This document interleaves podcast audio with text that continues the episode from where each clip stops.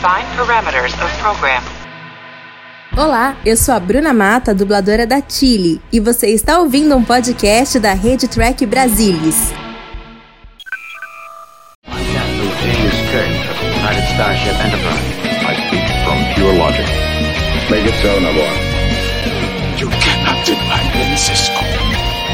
Captain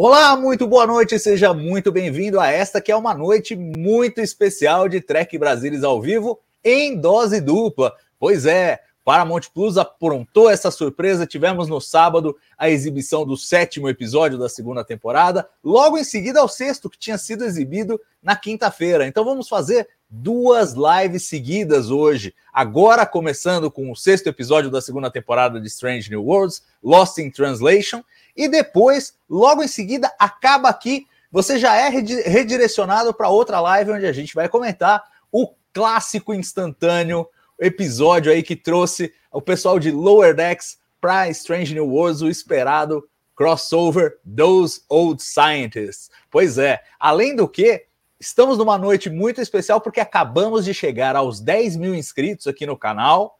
Vejam vocês, 10 mil inscritos, atingimos um milhão de visualizações aí nos últimos dias, um milhão de visualizações no canal.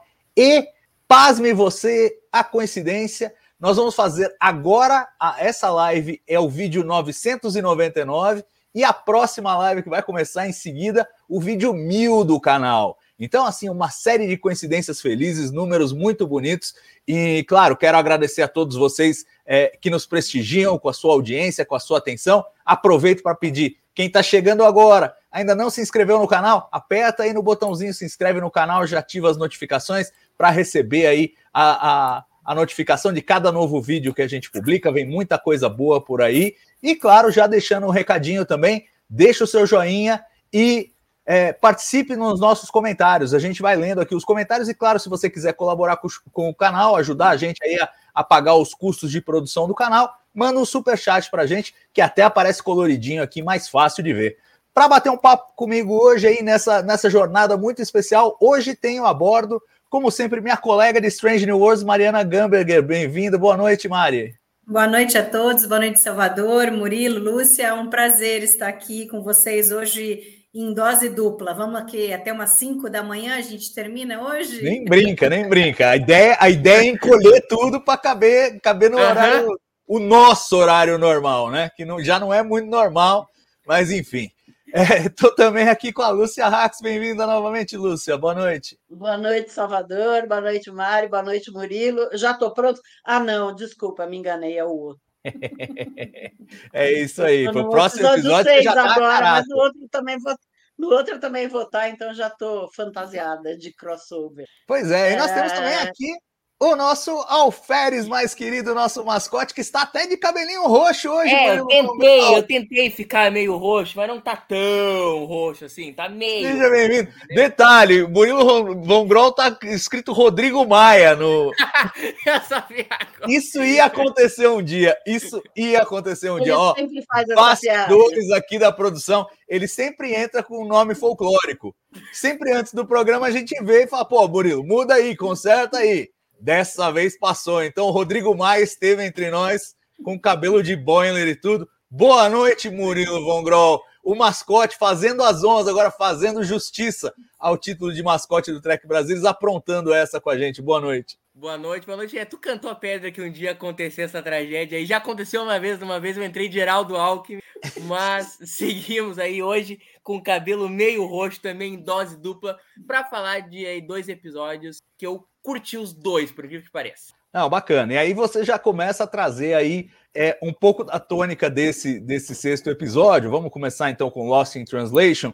E é um episódio que dividiu opiniões, né? A, a gente lá no TB mesmo, uns gostaram mais, outros gostaram menos. Vou fazer a rodinha inversa e começar logo com o Murilo, que é o mais, é o mais feliz aí, eu acho que dos nossos é, comentadores de hoje com relação a este episódio. Qual foi a tua impressão inicial de Lost in Translation? E claro, se quiser falar um pouquinho do, do Paul Wesley, pode falar também, a gente deixa. Seguinte, a minha experiência em relação a Lost in Translation, ela foi assim, ela foi, o episódio foi melhorando à, à medida que eu, que eu vi ele. Primeiro eu fui influenciado pelo senhor Salvador Nogueira a, a não gostar tanto na primeira assistida, porque ele assistiu de manhã antes de mim. Aí falou: ah, não é uma Brastemp e tal. E eu já fui ver meio mal-humorado episódio. Mas já, falei, ó, não é tão ruim assim, dois e meio. Quando assisti a segunda vez, e aí já vendo a resenha do, do Tony Pascal, uh, do Track Movie, que falou que era o melhor episódio da série, se não me engano, ele deu essa descrição pro Lost in Translation, eu falei, pô, não, vamos, vamos ver contra os olhos. Já na segunda, já, pô, é legalzinho. E na terceira, eu falei, pô, é legal, o episódio é legal.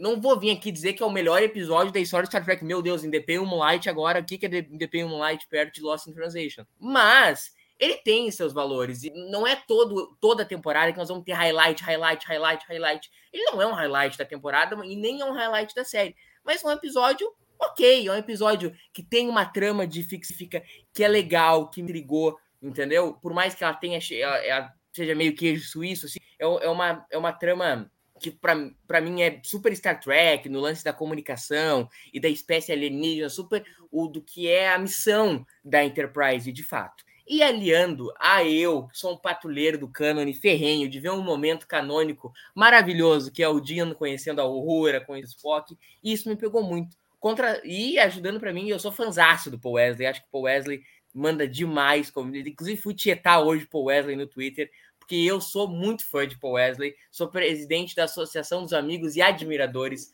de Paul Wesley e fiquei muito feliz com a atuação dele nesse episódio. Eu não vou vir dizer aqui que, meu Deus, é a, entendeu? a oitava maravilha do mundo, porque não dá para vir todo o TB ao vivo dizer que é o melhor porque não é, não é assim que funciona a televisão, não é assim que funciona o comentar episódio. Mas é um bom episódio, bem passável, umas três estrelinhas eu dou para ele. Agora massacre. Não é nem a centésima, vigésima quinta maravilha do mundo, mas tudo bem, vamos lá. é, é o direito que ele assiste. Lúcia, e você, qual foi a sua impressão desse episódio? Bom, na live de sábado que a gente estava comentando a San Diego Comic Con, o Gus falou que eu gosto de tudo. Ele se enganou. Esse episódio eu não gostei, por incrível que pareça, não gostei, achei muito comum, assim, um tema comum de tudo, né? Na primeira, nos primeiros cinco minutos dá para entender que uh, era algum, alguém falando com ela, com aquele barulho, só ela que ouvia. Uh, tem um monte de coisas que depois no cérebro de Spock eu vou falar. E eu achei muito, muito. Tem vários episódios de Star Trek que é, é o mesmo tema, inclusive o que o Castanha falou ali, que era uma, um, um, ser na nébula, igual. E mesma coisa que o, que o oitavo episódio da Filha do Mibenga. E vários outros, né? O, o Night Terrors também, era gente querendo se comunicar com, a, com, a, com as pessoas. Então, sabe, eu achei muito batido, muito arrastado, achei muito, muito, muito arrastado não, não acontecia nada, não acontecia nada, não acontecia nada, era a mesma coisa. Ele andando com aquele Jimmy, porque eu sou mais íntima que o Murilo, então agora eu só chamo ele igual o irmão de Jimmy. e, e uh, não gostei. Sinceramente, foi um episódio que eu não gostei. Eu acho que foi o pior da série e um dos piores de Star Trek. Eu que sou fã antiga, muito antiga, porque eu sou mais velha que todo mundo aqui. Ô, louco, aí, aí, carregou demais. Também não colocaria assim com os piores de toda a frente. É. Tá, o pessoal tá indo para os extremos. Não, pior, não, eu não fui pior, extremo. Eu não pior. disse que o episódio é um clássico, que é uma maravilha, que é um espetáculo. Pior, é um bom episódio, só isso. Ah, Brincadeira, foi, né? Foi tem pior, mas. Foi extremo, foi é, extremo, não é tão extremo, mas sinceramente não gostei. Então tá, os dois já recantaram um pouquinho, né? Não, não é tão bom, não, não é tão ruim, tá bom. Mari, e você? Me ajuda aqui, vamos buscar um caminho do meio aqui. É, eu acho assim, o episódio foi mediano, é, para mim, dessa temporada foi o mais fraco, e eu acho que ele tem dois pontos fundamentais que eu acho que fazem com que eu tenha essa sensação pelo episódio. A primeira coisa é a questão da trama. Eu acho que assim, muito cedo a gente descobre do que se trata, né? Quando o Aurora tem aquela primeira, aquela primeiros é, mensagem que ela acha que ela recebeu, mas aí ela não consegue transmitir, ela não sabe o que, que foi e tal. Eu falei, é, é alguém que está tentando se comunicar, e aí ela está vendo essas coisas, o zumbido e tal, o próprio nome do episódio, Lost in Translation, né? É, e assim, não, não é um problema quando você tem um episódio em que os personagens é, ainda não sabem do que se trata e nós, espectadores, sabemos. O problema é que demora muito tempo para eles descobrirem do que se trata. Eu acho que isso é um demérito do episódio. Eu acho que eles podiam ter descoberto antes. Eu acho que poderia ter sido mais rápido essa parte. Fica uma enrolação muito grande. O episódio fica arrastado por conta disso. Né? Numa segunda assistida, tirando isso e a, e a outra questão que eu já falo, você consegue até curtir algumas coisas, algumas conversas, a questão do desenvolvimento da Uhura tem algumas coisas interessantes, mas ainda assim, depois que eu assisti de novo, eu já achei assim, não vai ser o episódio que eu vou pensar e falar, pô, tô com vontade de assistir Strange New Worlds. Esse nunca vai estar tá na lista do vou colocar aqui para assistir, né? A hora que eu for rever a temporada toda, tal, ele vai estar tá lá no meio, mas não é um episódio que eu vou querer rever. E a outra coisa fundamental e que para mim não tem jeito, eu vou toda vez reclamar aqui, que eu acho muito ruim, acho que nesse episódio fica ainda mais gritante a coisa, é a participação do Kirk. Não tem jeito, vocês podem amar o Kirk, é o melhor capitão, é o, é o capitão da série clássica, não sei o quê, mas aqui, né, diferente de Tomorrow, Tomorrow, Tomorrow, que a gente fala, não, foi ali específico para aquele episódio, tal, beleza. Aqui ele rouba é, espaço de tela do Pike. Porra, como que, como que um cara que chega no nada na estação é, percebe que lá a Uhura não está bem e começa a ajudá-la, e não é o capitão que está fazendo isso, entendeu? Para mim é assim, é meio inadmissível você trocar um pelo outro, e aí acho que fica bem claro para mim como é, incomoda e como interfere em Strange New Worlds você ter o Kirk nesse momento. Então, para mim, é muito ruim. Ele pode ser o cara legal, que conversa com fulano, ciclano, pô, que legal, a gente está vendo ele com Spock, mas não é agora. Agora é Strange New Worlds, agora é a Enterprise do Capitão Pai, que não é a Enterprise do Capitão Kirk. Vamos deixar isso para depois, né? Numa temporada em que a gente tem reclamado episódio a episódio da falta da participação do Pike e de outros personagens, pô, a Ortegas precisaria aparecer mais, o Mibenga não apareceu muito, a Una muito menos. Aí você põe um cara de fora que toma todo o episódio, porque ele fica o episódio inteiro, né? É ele com o irmão, é ele com a Uhura, é ele com a Laan, então é muito ruim, ele fica no centro das atenções, embora o episódio não seja sobre ele. E, e eu acho que isso prejudica. Não gosto. E, e ainda se ele fosse um baita de um, de um ator, eu acho que ainda talvez pudesse ajudar um pouco. Mas nem isso, ele é um cara genérico, ele não é o que. Sorry, mas ele não é o Kirk, é um cara genérico que colocaram ali. Tem uma interação legal dele com o irmão, que é uma interação que você poderia colocar qualquer personagem com entre dois irmãos conversando, que poderia ser bacana, mas entendeu? Não é, não é, né? Além de não ser o melhor ator, porque o ator do Sam é muito melhor do que ele, as caras, as expressões, o tanto que o Sam passa, o quanto ele está incomodado, que ele, que não sei o quê, desculpa, eu tô, estou me adiantando. Assim, ainda por cima ele é mais bonito. Tirasse aquele bigode, o ator do Sam é muito mais bonito. Não, agora, agora o problema do Bob é ser feio. Ué, porra, aí não, não dá qualquer não, coisa. É o queixo do cara, o cara é feio, o cara não. Porra. Não, não, Murilo, mas você tem que ver que isso não vem no vácuo. Não vem no vácuo. É o conjunto. Vem, ele está interpretando um personagem já existente. É uma, é uma opinião que ela tem direito de ter, entendeu? É, assim, eu, eu, eu, eu não concordo com a Mari nisso. Eu concordo, eu concordo com a Mari na avaliação do episódio, eu concordo inteira. Foi, foi exatamente o que eu senti. Achei que o episódio entrega a trama muito cedo, e no que entrega a trama muito cedo, ele precisava ter um ritmo mais acelerado para a gente alcançar logo os personagens, né? Os personagens alcançarem a gente e a história continuar. E no final leva 40 minutos para eles decifrarem a coisa. É uma comunicação, e aí resolvem muito rapidamente como que é essa comunicação e fazem a tradução lá e a solução do episódio é em 10 minutos e a gente passou 40 de enrolação. Isso eu acho que é um problema.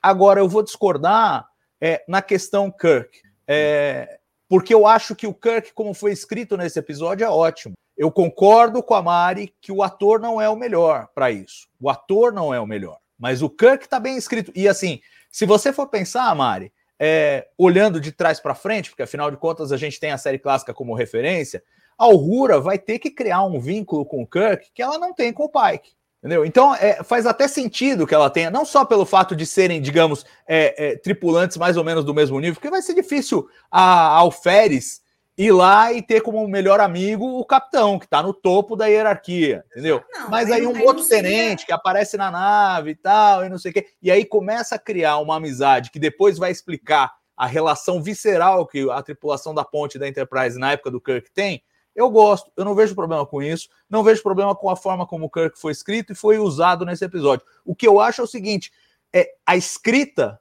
vende um cara que a gente não enxerga. Entendeu? Então a escrita vem, não, você é o primeiro, o primeiro cara, o cara que chegou mais rápido, a primeira oficial e tal, e não sei o quê, bateu o recorde do seu pai, blá blá blá blá. Mas a gente não enxerga isso no cara. O cara não, ele não vende isso. Ele falta, falta peso, né? Falta gravidade pro, pro ator e tal. E aí, tudo bem, de novo, é uma questão de opinião. A essa altura, eu já desisti na minha resenha que eu fiz lá no Trek Brasil. Eu falei: olha, é o que é. Se você gosta do Paul Wesley como Kirk, você vai gostar. Se você não gosta do Paul Wesley como Kirk, você vai se acostumar, porque eles vão continuar usando e a gente vai ter que se acostumar. E é isso, é essa leitura do Kirk que a gente tem. Assim como em eras passadas pode ter gente que não gostou do Chris Pine como, como Kirk, pode ter gente que gostou, e e aí eu acho que é a interpretação de cada um. Agora, esse barco já partiu. Eu acho que o que não existe mais é uma tentativa de dizer assim: ah, não, ainda não vimos, ainda não vimos, já vimos o suficiente. Já vimos o Paul Wesley fazer três versões diferentes do Kirk. Já vimos ele. E vimos que não varia muito entre uma e outra. Então, assim, é mais de acordo com o material. Se o material é mais é, adequado para o ator, parece que ele vai melhor, como foi em Tomorrow and Tomorrow and Tomorrow. Se o material é menos adequado, ele não vai tão bem. Mas eu acho que não foi uma catástrofe. É só decepcionante pela expectativa, que aí entra o que, o que eu estava falando e o Murilo queria contestar, que assim, é, a, a Mari apontando, ah, ele é menos bonito que o, que o Sam. Tudo bem que na série clássica eles eram igualmente bonitos, porque eram todos era feitos pelo ator. William Shatner. era, era o William Shatner com bigode e o William Shatner sem bigode. Aqui tiveram que escolher dois atores e tal. Eu também acho que o, que o ator do Sam é, é um pouco mais expressivo, é um pouco. Também acho que vem com um peso muito menor. É um personagem zero bala, ele pode criar de qualquer maneira, ao passo que o, o, o Paul Wesley precisa criar um Kirk que alguém, pelo menos, pelo menos o Murilo enxergue como o Kirk não, não que vai desembocar na não série clássica. Não, não aqui nessa, nessa live, só você. Hum. Mas tudo bem, aí no mundo deve ter. A mãe do Paul Wesley deve gostar também. Não, no TB é, tem vários que gostam do Paul Wesley. O pai dele deve gostar. Não, ó, seja justo, no TB tem vários que gostam do Paul Wesley. tem, justo. tem. E tem vários que também não. Mas, mas eu acho assim, não é nem. O Gustavo e o Leandro.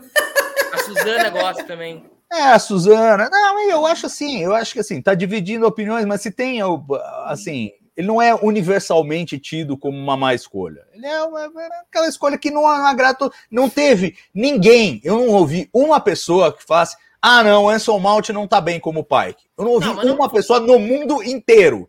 Mas Inclusive nos, nos, nos, nos canais mais que gostam de bater e tal.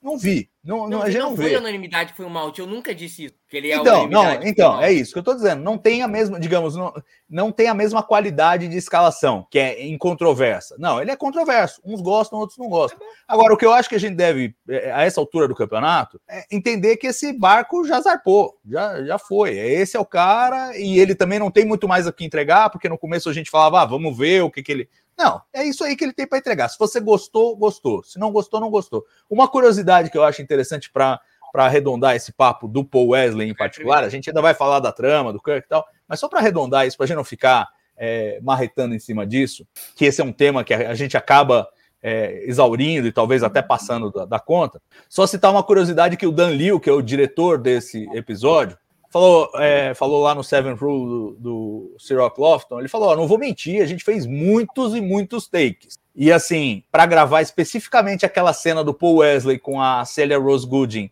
é, que ele precisava meio que aconselhar ela, que ela estava com aquelas dúvidas, que ela não conseguia enfrentar a morte e tal, patati patatá. Que ele faz um discurso meio duro, firme e tal, mas de alguma maneira inspirador. É. O, o, o Dan Liu falou o seguinte: olha, nós vamos fazer um take até eu chegar à conclusão que eu pulo de um penhasco por você. Então, daí você depreende, sem ele ter falado com todas as letras, que ele teve que fazer muita força como diretor para sair a atuação que ele queria do Paul Wesley. E tudo bem, saiu algo que ele falou, tá bom, isso aqui dá para dá levar. E nem assim a gente chegou a ser é, A gente vê que não é uma coisa fácil, não é que o, o, o, o diretor falou, não, é tranquilo, a gente só tem que ir para lá para cá, os caras dominam e pá. Não, ele deu a entender que foi difícil. E, e, eu entendo, era uma cena difícil e tal. Então acho que falta realmente essa gravidade. Eu não pularia do penhasco pelo Paul Wesley, mas o Murilo pularia. O Murilo pulou do penhasco, foi embora. Ele foi fazer alguma coisa e já volta. É... É, do que você estava falando, Salvador, assim, não é que assim o, o pai que teria que fazer exatamente o papel que o Kirk fez. Realmente você tem razão, a, a, hierarquia, a, a, hierarquia aí é muito grande, mas você vê assim, o pai que é o capitão, é ele quem tem que tomar conta da tripulação dele. Talvez ele não tivesse assim é, a possibilidade de fazer com que a Uhura ali conseguisse se abrir mais. Mas assim, o fato do Kirk estar tá ali, você faz com que você não tenha nem a possibilidade do pai que tentar alguma coisa. Talvez pudesse ter sido a, a Ortegas no lugar dele, entendeu? Então, assim, a gente está deixando de ver os personagens principais de Strange New Worlds para ver o Kirk.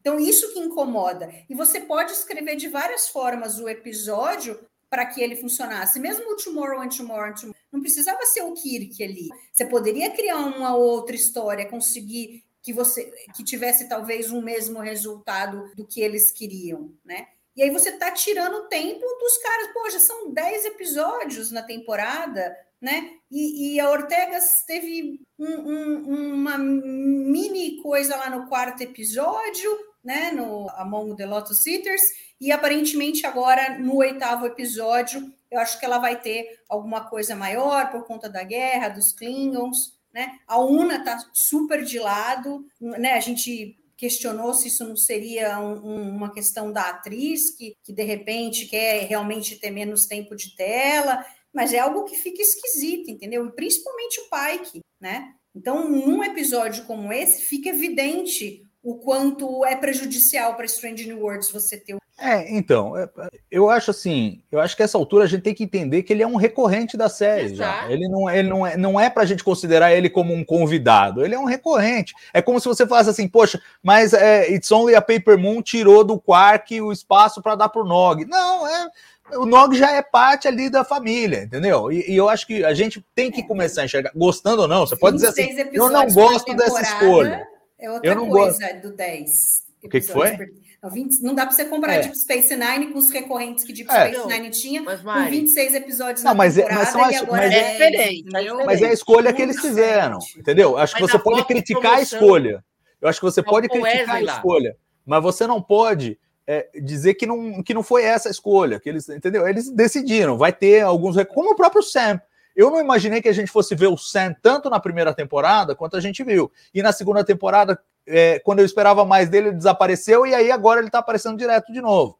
Então eu acho que assim, é outro desses personagens recorrentes que chega uma hora você fala assim: é um personagem recorrente, ele vai estar tá a todo momento é, interagindo. O que eu acho é o seguinte: vai ficar mais difícil, porque toda hora arrumar uma desculpa para trazer o Kirk para a Enterprise não vai ser fácil. Então vamos ver como é que eles vão trabalhar isso indo para frente. Talvez seja um, um recorrente que dilua mais ao longo do tempo agora mas nesse primeiro momento eles resolveram fazer essa segunda temporada é, com ele de forma mais proeminente. E, e, é uma escolha, porque bem ou mal você está fazendo uma prequel de, da série clássica. Exato. O pessoal quer ver os personagens da série clássica. Todo mundo quer ver em algum momento o Dr. McCoy aparecer, todo mundo quer ver o Sulo aparecer, todo mundo quer ver o Scott, todo, todo mundo tem essa curiosidade. Talvez eles tenham exagerado na dose, eu, isso eu concordo. Acho que é muito Kirk nessa temporada, né? Já sabemos que tem pelo menos mais um terceiro episódio. É, então, assim, é muito Kirk nessa temporada. Mas é uma escolha que eles fizeram. A gente critica a escolha, mas não, mas não. Mas enfim, é a escolha que eles fizeram. Deixa eu aproveitar um gancho que você é, colocou, Mari. Wesley, Mas você, você vai falar mais pro Wesley ainda? Não, não, vai? não vou tá falar. bom, vai, não vou- fala, não vou fala um pouquinho, vai. Deus. Tá bom. Eu queria falar uma coisa sobre o Paul Wesley. Então pronto, todo mundo pode falar sobre o Paul Wesley mais um pouquinho, vai. Mais dois minutos de Paul minha é Wesley. vai. posso falar Eu não agora? vou ficar. Vai, vai lá, Lúcia. Eu só quero ver se ele sabe cantar no próximo episódio Claro musical. Pronto. For- Aí, ó, é o gancho Cara, perfeito pro Murilo, que o Murilo manja tudo desses negócios de produção musical. Ele vai te explicar que até eu conseguiria cantar num episódio desse. É. Não, o engraçado é que eu e o Salvador tava discutindo em qual o próximo episódio que o Paul Wesley apareceria, e o Salvador falou, ah, só não vai ser no musical, porque ele não deve saber cantar. E eu falei, não, não seja por isso. Hoje qualquer, qualquer imbecil canta, e esses atores americanos todos são formados em escolas de artes cênicas que os caras já saem cantando também. Então, não... Não, não. Ele, o Paul Wesley, certamente ele sabe cantar, e se ele não souber cantar, nós vamos ver e vamos achar que ele canta. Então, não, não seja por isso. Eu não vou.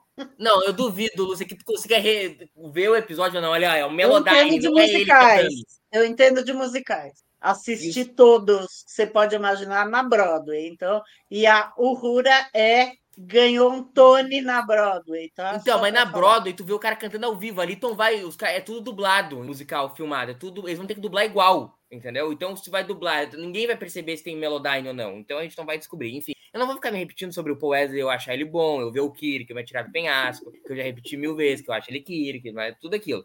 O que eu ia dizer da escolha de ter tanto o Jean, eu não consigo criticar, porque eu me coloco, eu lembro de comentários com o Salvador, pra me colocar no lugar dos roteiristas, assim. Não posso aqui vir dizer, não, eu não usaria tanto Jim, eu queria mais ver o Pike. E se eu fosse produtor, eu estaria enfiando Jim em tudo que era episódio, entendeu? Ah, bota no 8, bota no 9, bota no 10, bota no 5, bota no... Os caras os cara têm o mesmo mesma loucura que eu pelo cara, entendeu? Eu não consigo vir aqui e dizer, não, não bota o Dino, porque não, porque é a série do Pike. É uma É, mas coisa se, que se é pra ter essa atitude, por que, que acaba fizeram a série do pai? Words e faz a série É do, do Kirk, porra. É o, Akiva, o Akiva foi tão assim que colocou o, o, o Pike lá em Discovery pensando que ele queria ter uma série do Pike e agora que ele tem a série do Pike, ele vai pôr o Kirk? Não, mas, Sabe, gente, não tem três episódios de sentido temporada, isso. não é. pra- a- Mari fala de um jeito, parece que ele, ele parece em todos os episódios da temporada, não é assim também. Mas 3 É um em 10, Murilo. Tá bom, O Três episódio 10, inteiro Murilo. foi, foi com ele, pelo amor de Foi, mas olha, uma Ah. coisa eu tenho que dizer: em nenhum dos episódios ele foi protagonista. Em nenhum dos episódios. Não, mas ele participou do episódio Ele é um todo. coadjuvante, ele foi um coadjuvante da Laan e agora foi um coadjuvante da Uhura. Mas ele é coadjuvante na, na acepção do termo.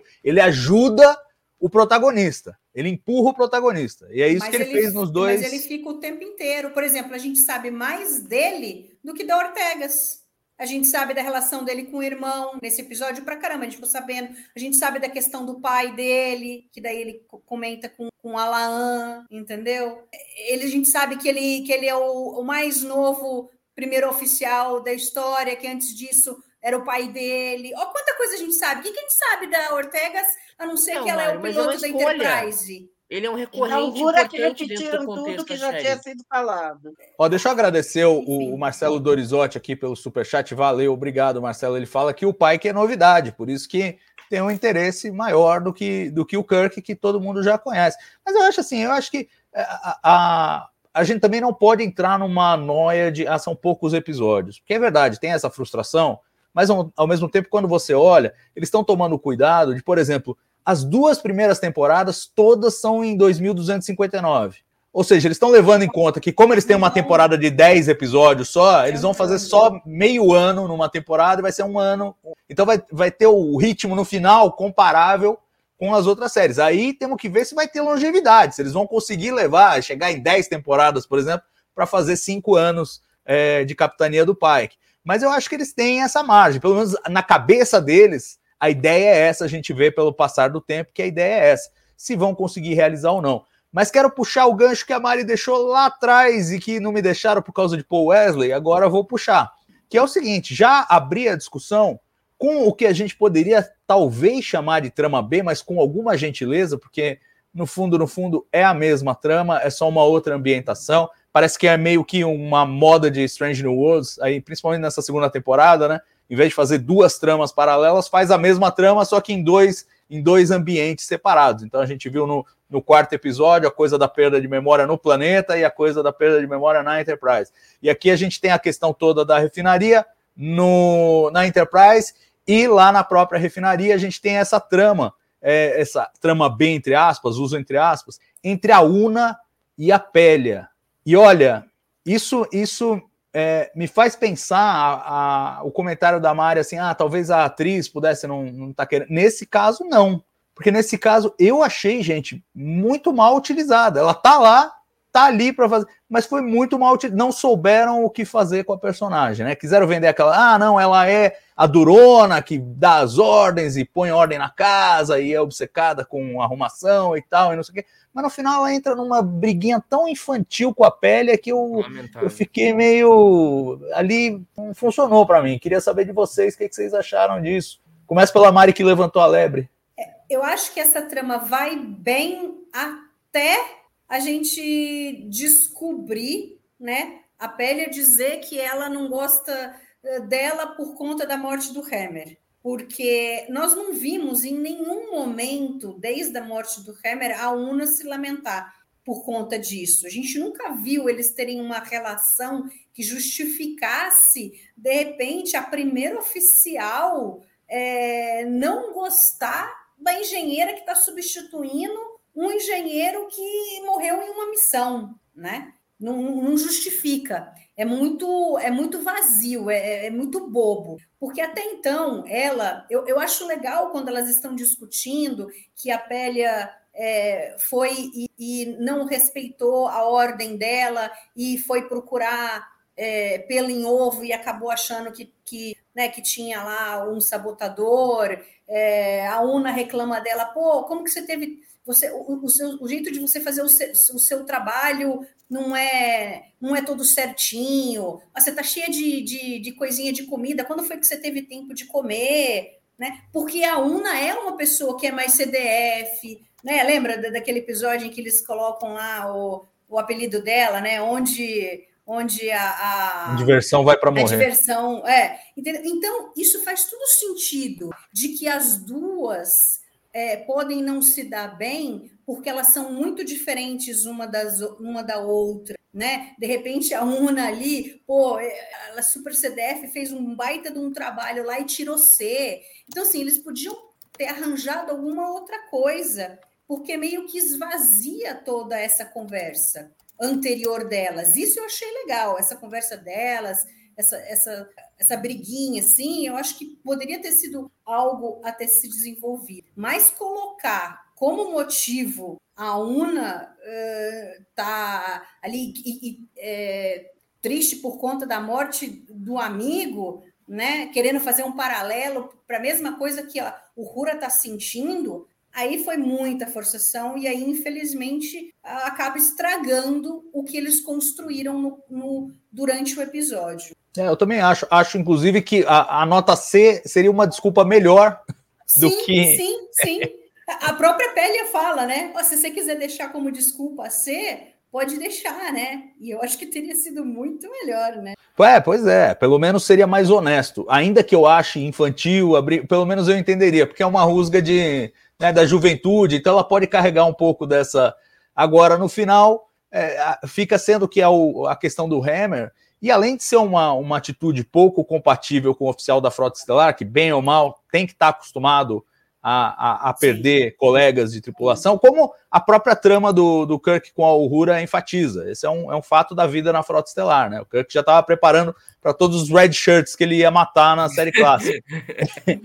e o... Agora, além de tudo, esvazia a própria história da Uhura, porque a história da Uhura é, nossa, a morte do Hammer me tirou dos eixos. Sim. E aí, poxa, a gente Sim. descobre que a Una também, que ela também, é o supra-sumo é. do negócio, ela também é, uhum. de repente saiu do eixo, eu acho complicado. O que, que, você, que, que você achou disso, Lúcia? Eu achei que eles deviam ter deixado nas duas primeiras coisas, que foi ela toda certinha reclamando da outra que foi que desobedeceu a ordem, e em seguida da nota C que ela tirou quando ela estava na academia. Pronto, não precisava esse negócio do Hammer de jeito nenhum, não tem nenhuma prévia dela falando que gostava do Hammer, falando que sentia a falta do Hammer nada. Então, achei que podia ter ficado só no começo, nas duas primeiras. Eram dois primeiros. Uh, o primeiro, primeiro motivo dela ser ter desobedecido, eu acho mais sério do que qualquer outra coisa, tá certo? Vai lá e me desobedece, hippie do espaço, fala sério.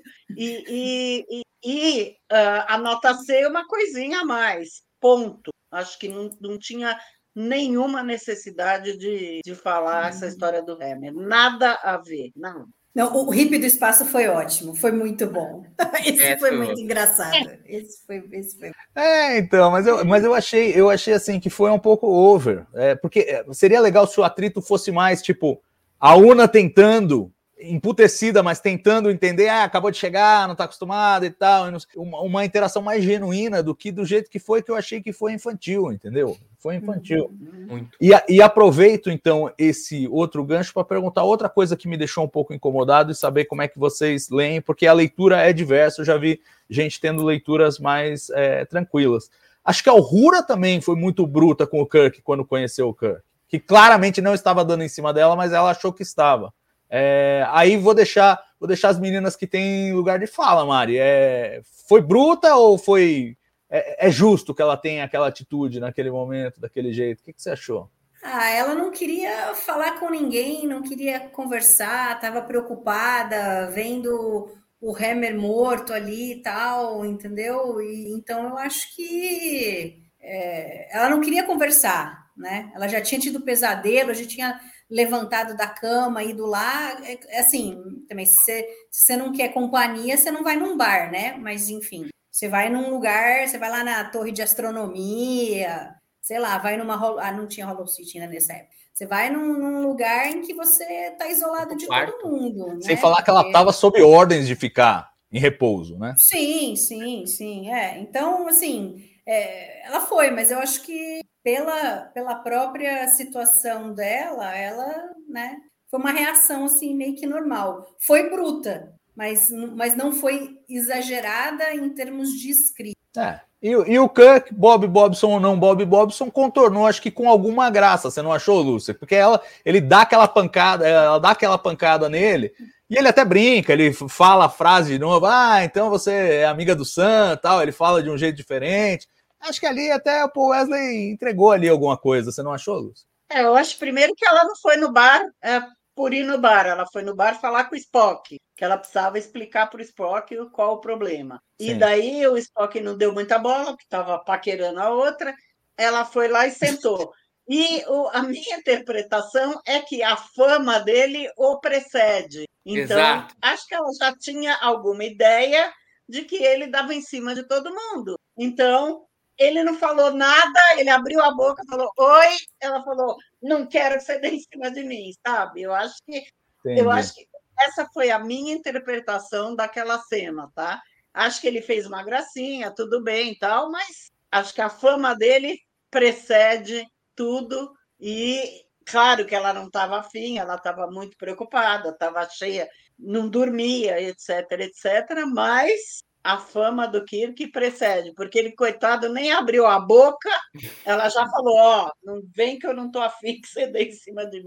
Eu fiz a mesma pode botar na conta do Sam, né? Vai saber o que, que o Sam não fala do irmão. Não, mas, Pensando mas agora no que a Lúcia falou, né? Não. Porque ela não tem é, como saber de fama nenhuma dele. A gente conhece. Não, mas ela fala né? isso, gente. Ele fala isso, porque é o seguinte, tanto, e eu, eu fiz a tanta mesma leitura da Lúcia que quando eu tô vendo o episódio, eu vejo assim, mandei uma mensagem pro Salvador e falei, porra, a fama do Jim atravessa quarteirões acho, na galáxia. E aí, tanto que é o seguinte, tanto, e é isso, porque ele, ele olha para ela e, tipo, ah, eu sou James Kirk e tal, e aí ela, ah, irmão do céu, não sei o que, não quero que tu dê em cima de mim.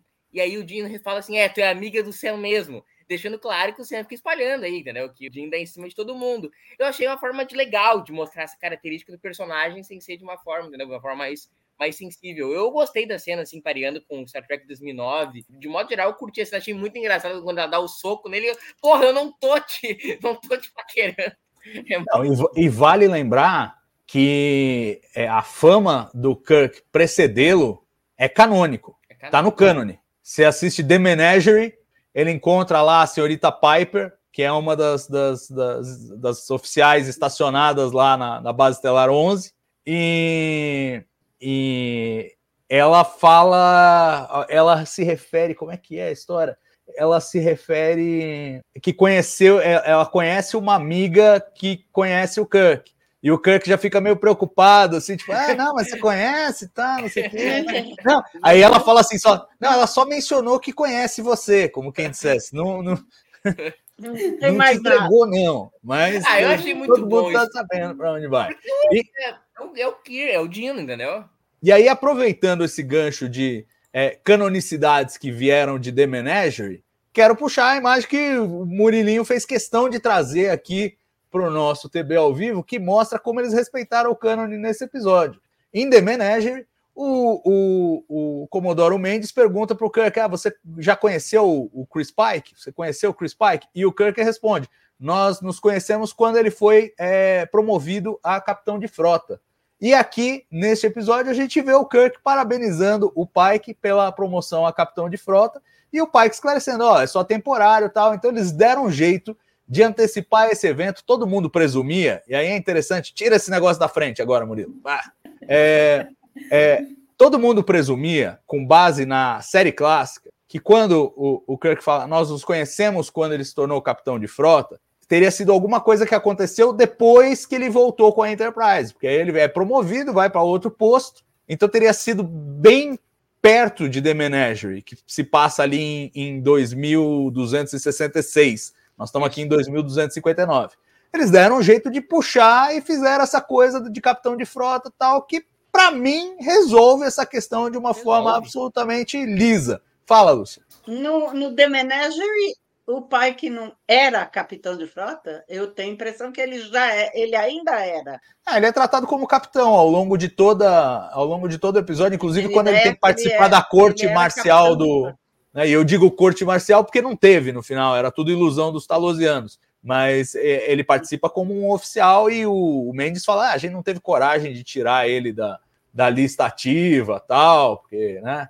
E- Então, a impressão que eu tenho é que ele ainda era capitão de frota. Então, mas que- capitão de Mas isso frota- não é mencionado em nenhum momento. Ninguém chama ele de capitão da de frota Pike. É, então, Só tem o Mendes falando isso aí.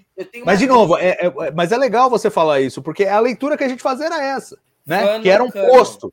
E, e aparentemente é só uma coisa temporária. Que você fala assim: ah, você é capitão de frota, porque agora você está comandando mais de uma nave, mas você não vai virar almirante para comandar várias naves. Você vai ser, continuar Uhum. capitão, temporariamente você comanda uma frota. Ô, ô, Salva, mas eu, eu concordo com isso, até porque eu acho que capitão de frota não é uma patente, não é tipo assim, ah, tu é capitão, aí tu vira capitão de frota, depois tu vira comodoro, que é o que vem depois. Como se fosse uma patente, é uma porção de capitães de frota no, no, almirante, lá na- no QG da Frota. É mais uma condição, assim, quando tem que comandar várias naves, entendeu? Uhum. O Cisco faz muito isso, não com esse tipo em DS9, porque a gente nunca vê assim, ó, ó aqui, ó, fulano capitão de frota, fulano de tal veio aqui te É dar porque as nesse, é tipo, é, nesse momento ele está liderando a missão e ele é responsável por mais do que uma, Exato. uma nave. Então, Mais do entre que uma um nave. capitão e outro que tem a mesma patente, ele é o superior. Então, eles E dão esse o título de capitão de frota. Capitão na Farragut, né? Que não era o Quem- Guerreiro. isso que eu ia falar, quem era o capitão da Farragut? Por sabe, que puseram o Pike de capitão da Farragut?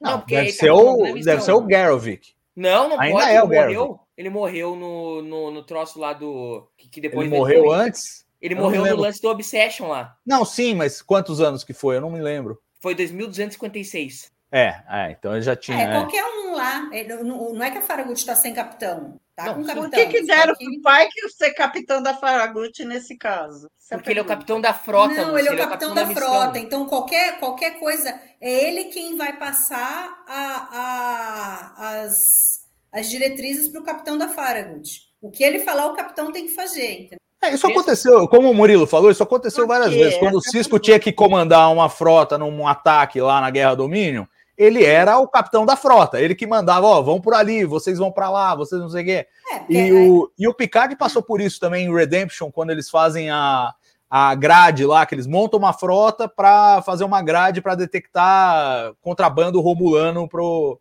pro Império Klingon. E aí é a mesma coisa, ele tá comandando uma frota Ele de naves. Ele dá até na uma ordem frota. pro Data, que vira o comandante da Sutherland na, naquele episódio. E o Data desobedece as ordens do, do Picard lá para detectar os romulanos e tal. E tem toda uma historinha em torno disso. Então, assim, é o, é o capitão dos capitães, digamos assim, quando você tem uma, uma frota com mais de, de uma nave, para não ficar É, uma disputa. aqui- Ah, você manda nisso e eu mando naquilo, cada um faz o que quiser. Assim, Lúcia, tem o capitão da e Entendi. o capitão Então, do Price. Se eles discordarem, quem tem a decisão final é o Pike sobre a missão. é. Tanto que ele acaba a missão sem consultar o cara da Farragut. Em TOS, a Enterprise era considerada, tipo, já tinha essa denominação de flagship, igual era em, na nova geração, ou não? O Não, Sam fala não isso. tinha, mas agora retconada a gente tem que aceitar que é, porque O tá, Sam agora fala isso. Não. O Então, Sam ele fala isso. Então você vai para sua Farragut que eu vou ficar aqui na nave capitânia. na nave Ele capitânia. fala isso. Então, mas é o que eu tô falando, na série, na série clássica isso não estava estabelecido. Mas então também isso não, é retroativamente está sendo. Porque se a, a Enterprise é a nave capitânia na época do Pike, certamente também será na época do Kirk. Embora na, na época do Kirk não tenha sido dito isso. Então, de novo, são essas releituras, mas não tem, aí não tem conflito, porque também não foi dito que não era. Então, tudo bem. Tá perguntando aqui se a promoção do Kirk desculpa. é, é pela pela oficial da Farragut devido à morte, não, porque o capitão dele morreu faz uns três anos. Ele era ainda. O Dino era tático da, da Farragut e eles encontraram lá aquele bagulho lá e o Dino, o capitão morre porque o Dino hesita na hora de atirar. Então, mas é possível. É possível que ele tenha sido promovido por causa disso, porque vagou. Não, mas faz três Vamos anos. supor, ainda. morreu o capitão, aí o primeiro oficial subiu para capitão. Não, mas faz Aí três anos. abriu isso, uma né? vaga de primeiro oficial. Não, mas faz três anos isso. Não, tudo bem, mas aí o primeiro oficial que estava lá foi promovido a capitão Ah, não, também. sim, aí, sim, não, aí ele. ponto Aí o Kirk virou o primeiro oficial. É, porque o, o, o Dino começa na ele começa na United Republic, depois ele vira instrutor na academia e depois volta para Farragut, da Farragut até onde a gente sabe para Enterprise. E eu achei um lance assim, porque assim, ó, 26 anos o Galo tá de primeiro oficial, é avançou na carreira assim loucamente, né? É, avançou. E acho que essa é parte da história, né? E ali, vou, vou aproveitar isso para comentar um outro lance do episódio, que para mim é o mais legal do episódio todo. Antes, vou citar aqui o superchat do Tarcísio Firmino, agradecendo, valeu demais pelo apoio, Tarcísio. E ele fala: comunicação com Ura, usando a, ale- alegorias, eu imagino, baseadas na vivência dela. Lembra o quinto episódio, é, o, episódio 2 da quinta temporada da nova geração, Darmok, onde a comunicação era feita por metáforas. É, tem, tem um pouco disso, bem que ali era na a questão da linguagem, né? E aqui é- não é nem a linguagem, é, é o cérebro dela traduzindo em imagem a, a comunicação que de alguma maneira chegava lá para ela. Mas é, falando dessa coisa do, do Sam e do, e do Jim, para mim foi a, a melhor coisa do episódio. Para mim foi a melhor coisa do episódio, porque assim, é, a gente não teve nada do Sam na, na série clássica. A gente teve ele morrendo. E, e agora, agora que a gente foi introduzido ao personagem e ele tem usado, tem sido usado de forma tão levinha, divertida, ela- você imediatamente você quer saber bom, como é a relação desses dois irmãos, né? Como eles se relacionam. E só para esclarecer, quem estava, perdão, quem estava perguntando no chat, o Sam é mais velho, apesar do ator anos. parecer mais novo e possivelmente ser mais novo que o Paul Wesley. é, o, o Sam é mais velho e o Jim é mais novo. O que, que vocês acharam da relação aí dos irmãos? Fala aí você, Murilo. Eu curti muito, eu acho que faz todo sentido a, a relação deles com o Plataforma. Eu acho que uma função de uma prequel, eu li um comentário desse no Trock Movie e eu concordo completamente, é enriquecer o, o material que vai vir depois. Então, por exemplo, eu, eu vi a vida inteira Operation Annihilate, ah, que merda, pro dia que o Senna morreu, que situação chata. Porque ele nem aparece, aparece o corpo de, do, do Ian Shatter atirado lá do Sam Kirk, mas a gente nunca se importou com o Sam Kirk, entendeu? Porque ele nunca foi. Puta, agora eu tô, olhei a Operation Annihilate e falei, puta, que merda, que morte tosca do Senna. Chateado pela morte do Senna, retroativamente em Operation Annihilate agora. Eu acho que essa é total a função de uma prequel como a Strange. A gente habilitar personagens que a gente conhece pouco, começar a se importar com eles, ver, ver personagens que a gente vê nesse, Eu vou falar isso depois, pra mim a coisa mais legal é a cena final do, do Dino e do Spock se conhecendo, é ver essas coisas. E funciona muito bem a relação do Dino e do Sam, porque de fato, pro, pro Sam, começa a ficar meio. O Dino é uma sombra para ele. Porque ele é, ele é mais velho que o Dino, mas o, o- ele tá ali de, de tenente sênior e o Dino tá atropelando tudo que vê pela frente. E o pai dele parece esse cara by the book, se importar com essas coisas, com promoção e tal, e tá tendo vendo o filho mais novo atropelar todo mundo, ser o primeiro oficial mais jovem da frota. E rola um ciúmes normal de irmão ali. Então é uma relação que eu acho que funciona remonta coisas do Star Trek 2009, por exemplo, o lance do, do, do George Kirk, pai, ser tipo, o primeiro oficial da Kelvin, que, de novo, gente, linha temporal. O, quando o Nero volta no tempo, ele até aquele ponto era Prime. Então, daquele ponto para trás, tudo vale. Então, o, Sam, o Sam não, o George sempre foi o primeiro oficial da Kelvin. Isso sempre foi canônico. E eu acho muito legal que isso seja tratado aqui, e a relação dos dois, no, no esquema de, de rivalidade, irmãos, de os dois servirem a frota, dessa construção de. Uh, eu achei bem legal, bem legal mesmo. Acho que a dinâmica dos dois funciona. E a gente fica com aquela, com aquela peninha do, do né? De ver o. Ele tá realmente Pô, e, e, ao mesmo tempo o Dino, que o Dino fala uma coisa super Dino, inclusive, que é tipo, porra, e eu tenho culpa de ser competente. Eu acho que funciona muito bem em relação dos dois e é a melhor coisa do episódio. E agora eu olho pra Operation Annihilate e fico lá, porra, que merda que o Senna morreu. Não, não só isso, mas uma outra coisa também, revendo Operation Annihilate, o, o, o chocante é ninguém ligou. O cara morreu, a Uhura não ligou, Spock não ligou, fica esquisito, né? Não, o Mari. não liga direito. Spock né? não ligar, tudo bem, né? Ah, mas mais ou menos, né? Tudo bem, ele tem raiva do cara, mas não é possível que ele fale. Não, não, ele, ele, ele não, do que não, não, não por ter raiva, mas porque ele não vai demonstrar, né? Sendo ah, vulcano. Sei lá, é o, o, o ah, não, aquela altura o Spock já é amigo do é Kirk, assim. ele tinha que apoiar, né? Não, mas, é, não, mas ele tem que pensar que não tem jeito. O que a gente está vendo agora, o desenvolvimento dos personagens agora, não era possível lá atrás, e, então a gente tem que assumir, tem que. Não, não, vai ver mesmo isso na série clássica. Não tem como ver, né? Mas eu achei é, então, interessante. Mas é mais umas eh, eh, dessas coisas que a gente comenta aqui, é mais uma sim, daquelas sim. coisas que eu começo a enxergar que, puxa. Você tem que, tem que ver Falta conversa episódio, ali entre as duas séries. Sim, sim. Mas assim, eu acho legal porque o Sam, assim, ele não tem a ambição de seguir uma carreira de comando. Ele, ele gosta muito de ser um xenobiologista, ele gosta do que ele faz. Mas o fato do irmão ser ambicioso e aí é, pega a questão de que o pai também era dessa forma, ele meio que ele se sente mal com essa escolha dele, do tipo, ele é feliz, mas ele não é feliz com a escolha dele, né? Ele fica ele fica entre as duas coisas, né? É aquela é coisa, ele é feliz com a escolha dele, mas ele, ele se ressente do fato de que o pai não enxerga na escolha dele uma escolha válida. Ainda mais pelo fato do, do irmão mais novo né, ter essa, essa visão diferenciada que ele não tem. E né? Ainda, mais pelo fato dele ter o nome do pai, né? Que escolheu o não usar, o nome ele não usa o George, né? Ele não usa o George Kirk, né? Ele não ele usa, usa o George, Sam. mas ele tem o nome do pai. Pô, eu vou agradecer mais uma vez o Dorizotti pelo superchat e vou dizer que eu não entendi o que ele quis dizer. Ele falou, então vou falar, poxa, vocês perderam o principal do que é Star Trek, simples assim. Agora tem o que desenhar? Você tá falando isso para nós? Não sei. É, explica aí, Dorizotti, que a gente quer entender agora. Se, se a gente magoou você de alguma maneira, é, nosso coração fica muito pesado. Então, por favor, é, conta aí para nós. Fala, uma, agora uma questão, na, na hora que o Dino tá falando com a, com a Laan lá encostado na, na enfermaria, eh, ele tá falando, tal, e eu acho que aquilo ali super hora, né, com a questão do, do Dino, que ele vai para Tarsus 4, toda aquela história que a gente conhece do Dino, ele não ficou morando em Riverside a vida toda, tudo certo. Mas ele fala, pelo menos eu entendi que o, o George é ele não tá mais na frota, né? O George Kirk. Não sabemos. É, Porque eu sabemos. acho que ele fala, ele era, ele era da frota. Só que, assim, pela idade dele, ele pode estar tá servindo, ele pode ser um almirante, por exemplo, o George Kirk. Ah, pode, pode, pode ou, mas, mas, mas é que tá, eu não, é, eu não tenho clareza que sim ou que não. Cara, eu senti na água, assim, que eles vão. E tá tendo um burburinho disso na, nas redes sociais, né? Eles vão botar o, pintar um George Kirk na série. É, então, estão falando, eu não duvido. Pra alegria da Mari, três Kirk, Mari, três Kirk. Ó, a W Queiroz fala, poxa, mas da conversa dos dois custava o Kirk falar também, tem orgulho de você, irmão. Pois é, o, o Jim é meio malvado com, com o Sam, porque o Sam tá sempre tentando fazer um gesto ali, pá.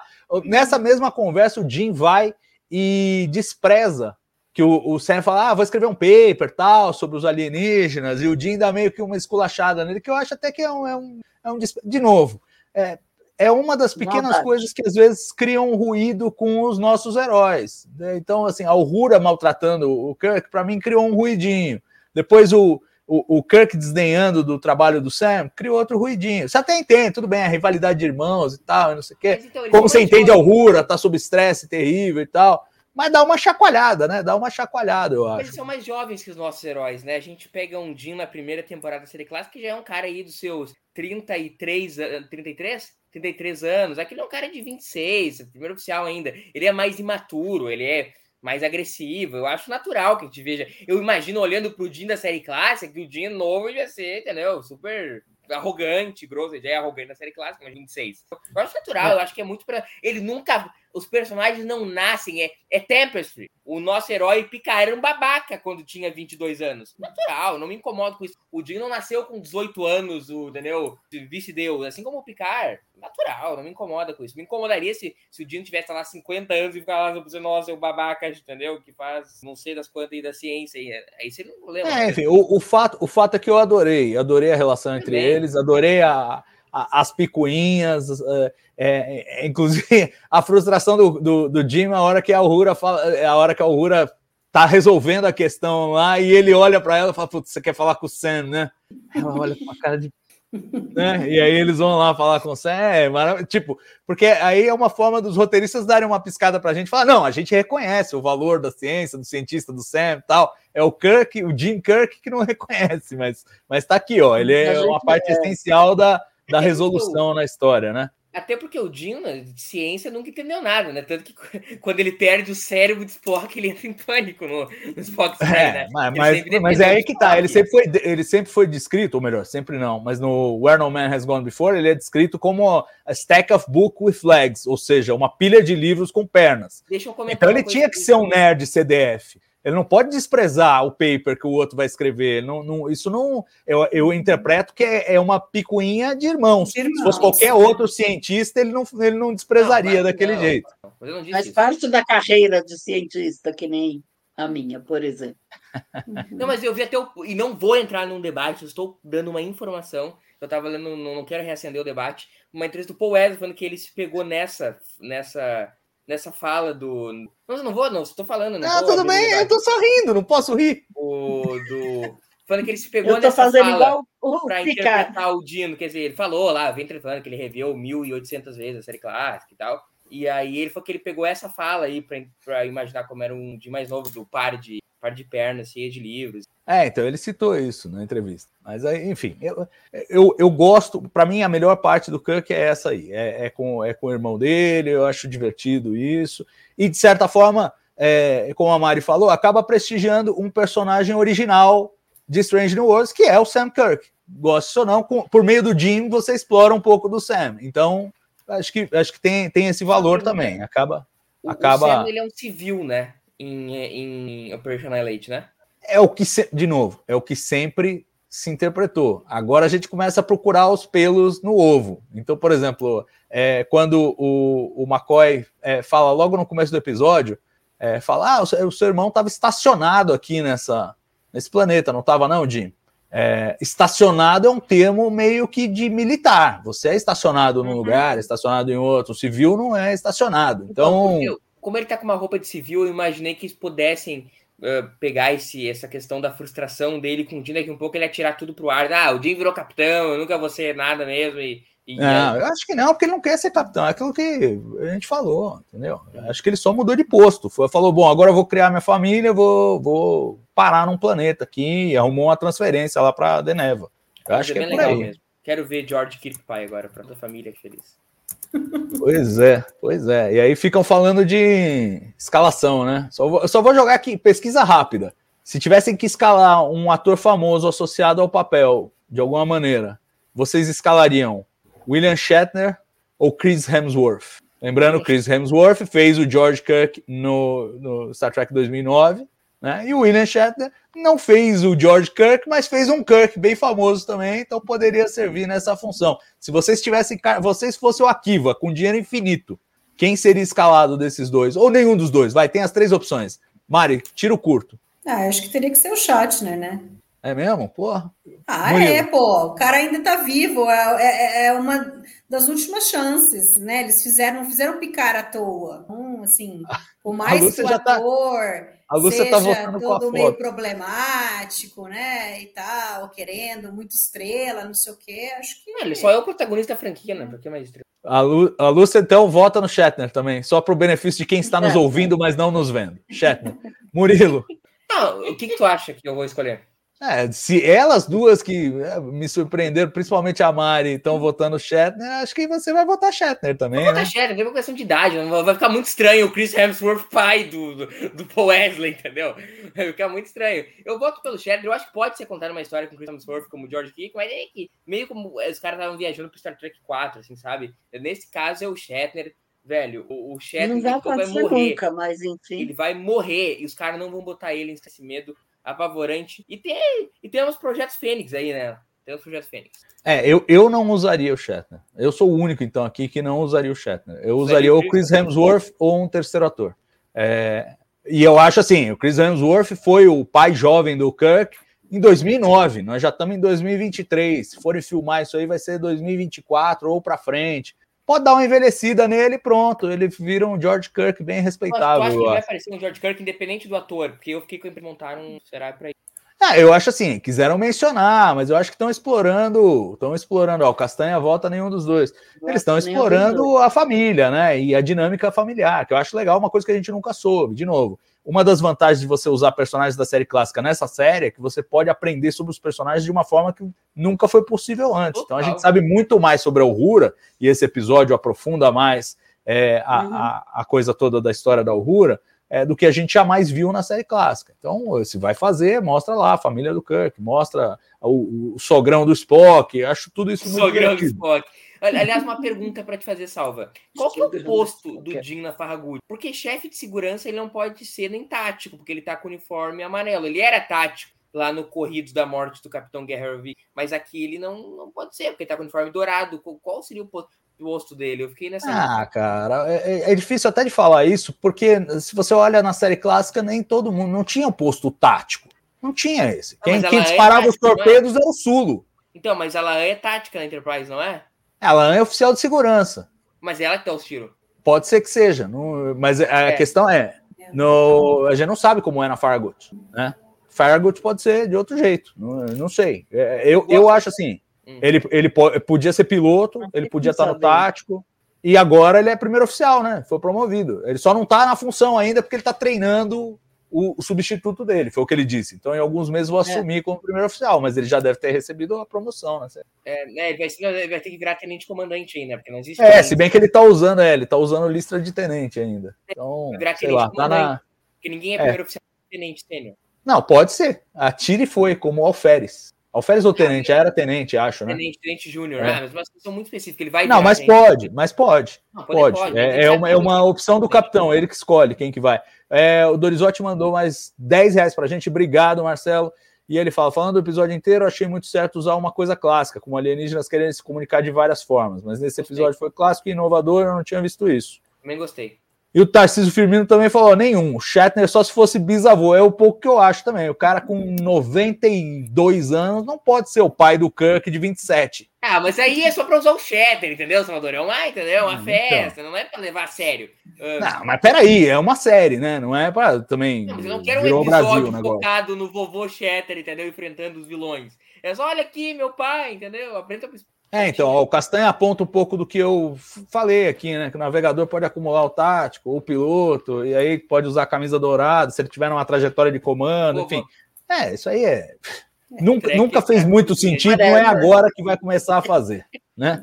É, deixa eu perguntar para vocês, nesse aspecto, antes de falar do lado psicológico da URA, queria perguntar um pouco do lado técnico desse episódio, o que, que vocês acharam é, das cenas de terror. Ele é claramente um episódio de terror, né? O, o, o, principal força motriz dele é essa coisa do terror. Então, as cenas chocantes, muito sangue no chão, tem todas as, as características de, de cenas de filme de terror. E eu quero saber pra, é, o quão efetivas elas foram para vocês como espectadores. Então, o, o Hammer zumbi, os corpos no chão, o cara alucinado? Como é, como é que vocês viram essa, do ponto de vista técnico mesmo, Mari? Sei, eu senti meio que ficou meio perdido no meio do episódio isso, no fim das contas. Eu não, não senti assim que isso, sei se era porque ah, é, ah, é uma maneira que os alienígenas estão criando, né, tentando se comunicar com a Uhura. Então, não é algo que ela está sendo atormentada no sentido de um filme de terror mesmo. Não consegui sentir um clima disso. Não sei. Você, não, Mônica? não, me, não me passou. Isso é uma das de episódio de terror, eu acho. que não funcionam em Lost in Translation. Eu sentia aterrorizado em nenhum momento em Translation. Ah, porque o Kramer aparece, sei lá. Isso é absolutamente tosco no episódio, assim, não, em nenhum momento me deram um cagaço, entendeu? E o, pra mim, o segundo melhor episódio de Strange é um episódio de terror, pra mim, de Tomorrow. O segundo é o House of Wonder, da temporada passada, que realmente passei cagado o episódio. Isso não, né? Isso é tosco. Se os caras realmente terminou o episódio e falaram, nossa, fizemos terror tracker, lamentável. Se essa foi de fato a proposta, porque não. Não, foi. foi. Não dá pra discutir que foi. É o que tá. Agora, é assim, é, um- é um tipo de terror que realmente, pra mim, também não, não, tem, não tem apelo. Esse terror, assim, de zumbi, essas coisas. É, só se você faz meio de zoeira. Aí, aí acho que pode funcionar. Tem, tem um episódio da, da terceira temporada de Enterprise, não me lembro como é que é o título, mas que era os, vulco- os vulcanos zumbis lá na nave, viraram todos zumbis e tal. Acho que ali, ali ficou legalzinho, mas aqui, só como um efeito de terror. funciona muito O que, que foi? Em Parak Nor funciona muito bem. É, pois é, em Pocknor já é outra vibe de, de terror, eu acho. Já é uma coisa de thriller, né? Do assassino e tal. E tem uma terceira vibe que é a vibe Alien, né? Que foi a do Who Wonder, da, da temporada anterior, que já é o, o monstro. Isso e funciona tal. muito melhor. Funciona É. muito melhor. É, eu concordo. E você, Lúcia, o que, que você achou aí tecnicamente desse aspecto de terror aí do episódio? Eu tenho pavor de filme de terror, não assisto de jeito nenhum. Esse era um episódio de terror e eu não senti nenhum terror, zero. Para mim não fez nada de diferença, nenhuma, nada. Aquele monte de sangue, nada, absolutamente nada. Nem considero que esse é um episódio de terror, sério mesmo. Para mim não foi, pelo menos. Era para ser, mas não foi. É, coitado, o Dan Liu achou que. É, ele achou que foi. o diretor, É, o diretor eu- achou que foi. É, Eu achei ele super simpático, mas para mim não foi. Enfim. Ah, isso é ser Eu simpático. tenho pavor de, de episódios de terror. Eu achei os, os zumbis do Lower Decks muito melhores. Nesses aspectos técnicos, eu gostei muito da cena aquela que a Uhura tá Aqueles indo lá do pra, Lower Decks estão bons. pra Nacelle, e aí ela avisa. E aí, de novo, aí é uma coisa que, que a Mari pode ter razão. Eu gosto disso, mas quando dá merda lá, ela liga pro Jim pra ir lá ajudar ela, não pro Pike, não pro Spock. Ela liga pro Jim lá salvar ela na Nacelle. E o Jim vai correndo e tal. Eu gosto, gostei muito daquela cena que ela, ele, ele puxa a Uhura pra trás, mete a arma no cara e o transporte de emergência. Que é uma coisa que a gente não tinha visto ainda no Strange. Achei que aquela cena funciona muito bem, explode tudo. Aquela na série explode é um problema, né? Na, Enterprise do Pike, né? Explode episódio sim, episódio também, né? Só faltou a Uhura atirar no cara, porra. Ela não podia pôr no tonteio, não precisava, né? É que nem o cara anterior, né? Quando ele vai fugindo da enfermaria, o segurança não consegue atingi-lo. Erra o tiro, né? O primeiro. Aí depois a Uhura chega lá e não atira no cara também, deixa o cara fazer o que quiser ali. Adorei a cena quando a Talaã e o Pike perseguindo eles. Aí ela ó, mete um James bem na cara do. do- e o Pike fica tipo. quando é que foi que É, então, é mais uma instância, eu acho que é mais uma instância de que a fama precede e às vezes sem motivo, Aham. né? Porque a gente tem uma outra instância disso, que é quando o, o Jim tá na porta da enfermaria e a Lana pergunta: Ah, você por aqui? Tá, ah, não, tô esperando a Aurora. Fala, Ah, mas você conhece a Aurora? Não, acabei de conhecer tal, mas já fica aquela coisa, porra, já.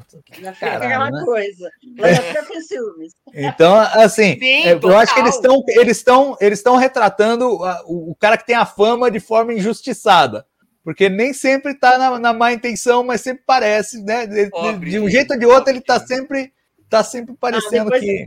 Depois Agora, essa cena dele, eu gostei da conversa. Eu acho que essa foi a única cena em que eu consegui, de alguma forma, ver o Kirk ali, que quando ele fala, não, meu pai é, ia viajar, né? Ele, a vida dele era, era a frota, as pessoas que, que ele tinha que encontrar, que ajudar, eram mais importantes do que a família dele. E, e pelo que a gente vê da história do Kirk e de e na realidade de qualquer capitão da frota que a gente viu aqui em todas as séries de jornada, o Picard, talvez o, o Cisco, talvez ele tenha seja o cara que mais conseguiu balancear as duas coisas. Mas a gente vê que todos os outros sempre se deram 100% é, para a frota. Então, eu acho legal ele ver isso daí e, e, e ele meio que começar a perceber que ele também é, vai ser dessa forma. E a Laan reforça, dizendo: não, olha, eu, por experiência própria, é, o que o seu pai fez, né, a maneira dele agir, era muito importante, porque eu estou aqui por conta de pessoas como ele. Então, isso daí é, eu achei muito legal é, essa conversa.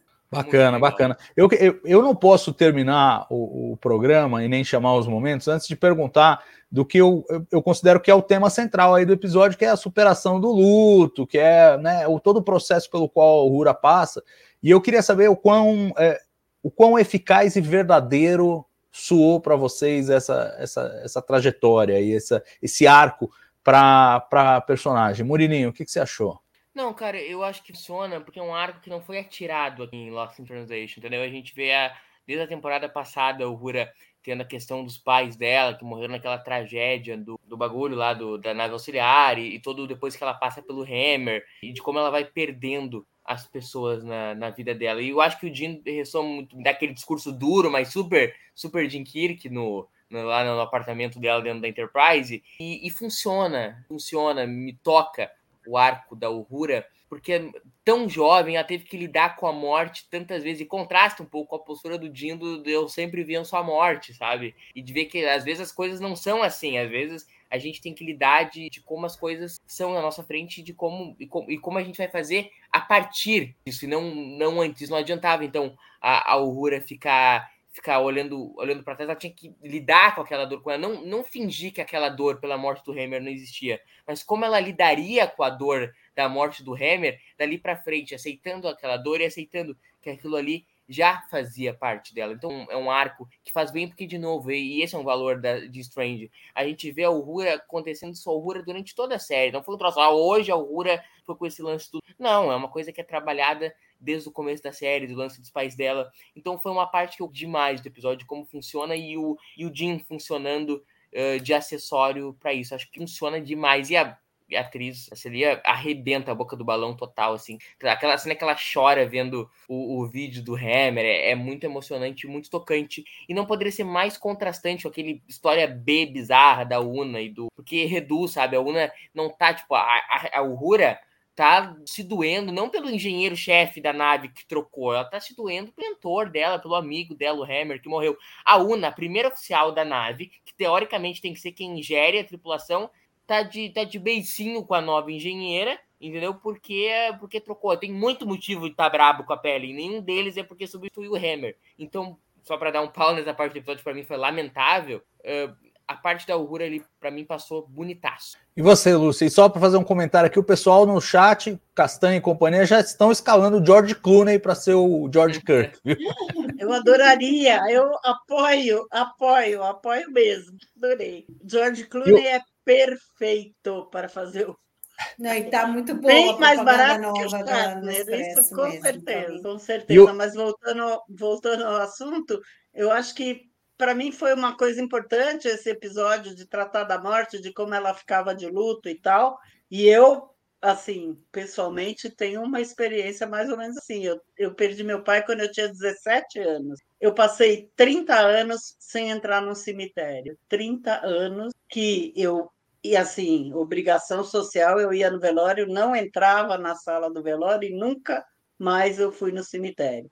Passou assim um tempão depois eu superei. Mas eu achei que essa daí me convenceu, me convenceu o jeito que ela que ela lidou com a coisa, que no fim ela está mostrando a foto dos pais, uh, dela, do irmão, dos pais, eh, para o Kirk, e me convenceu que ajudou ela a superar uh, o luto, tá? E tem coisas que ajudam e tem coisas que não ajudam.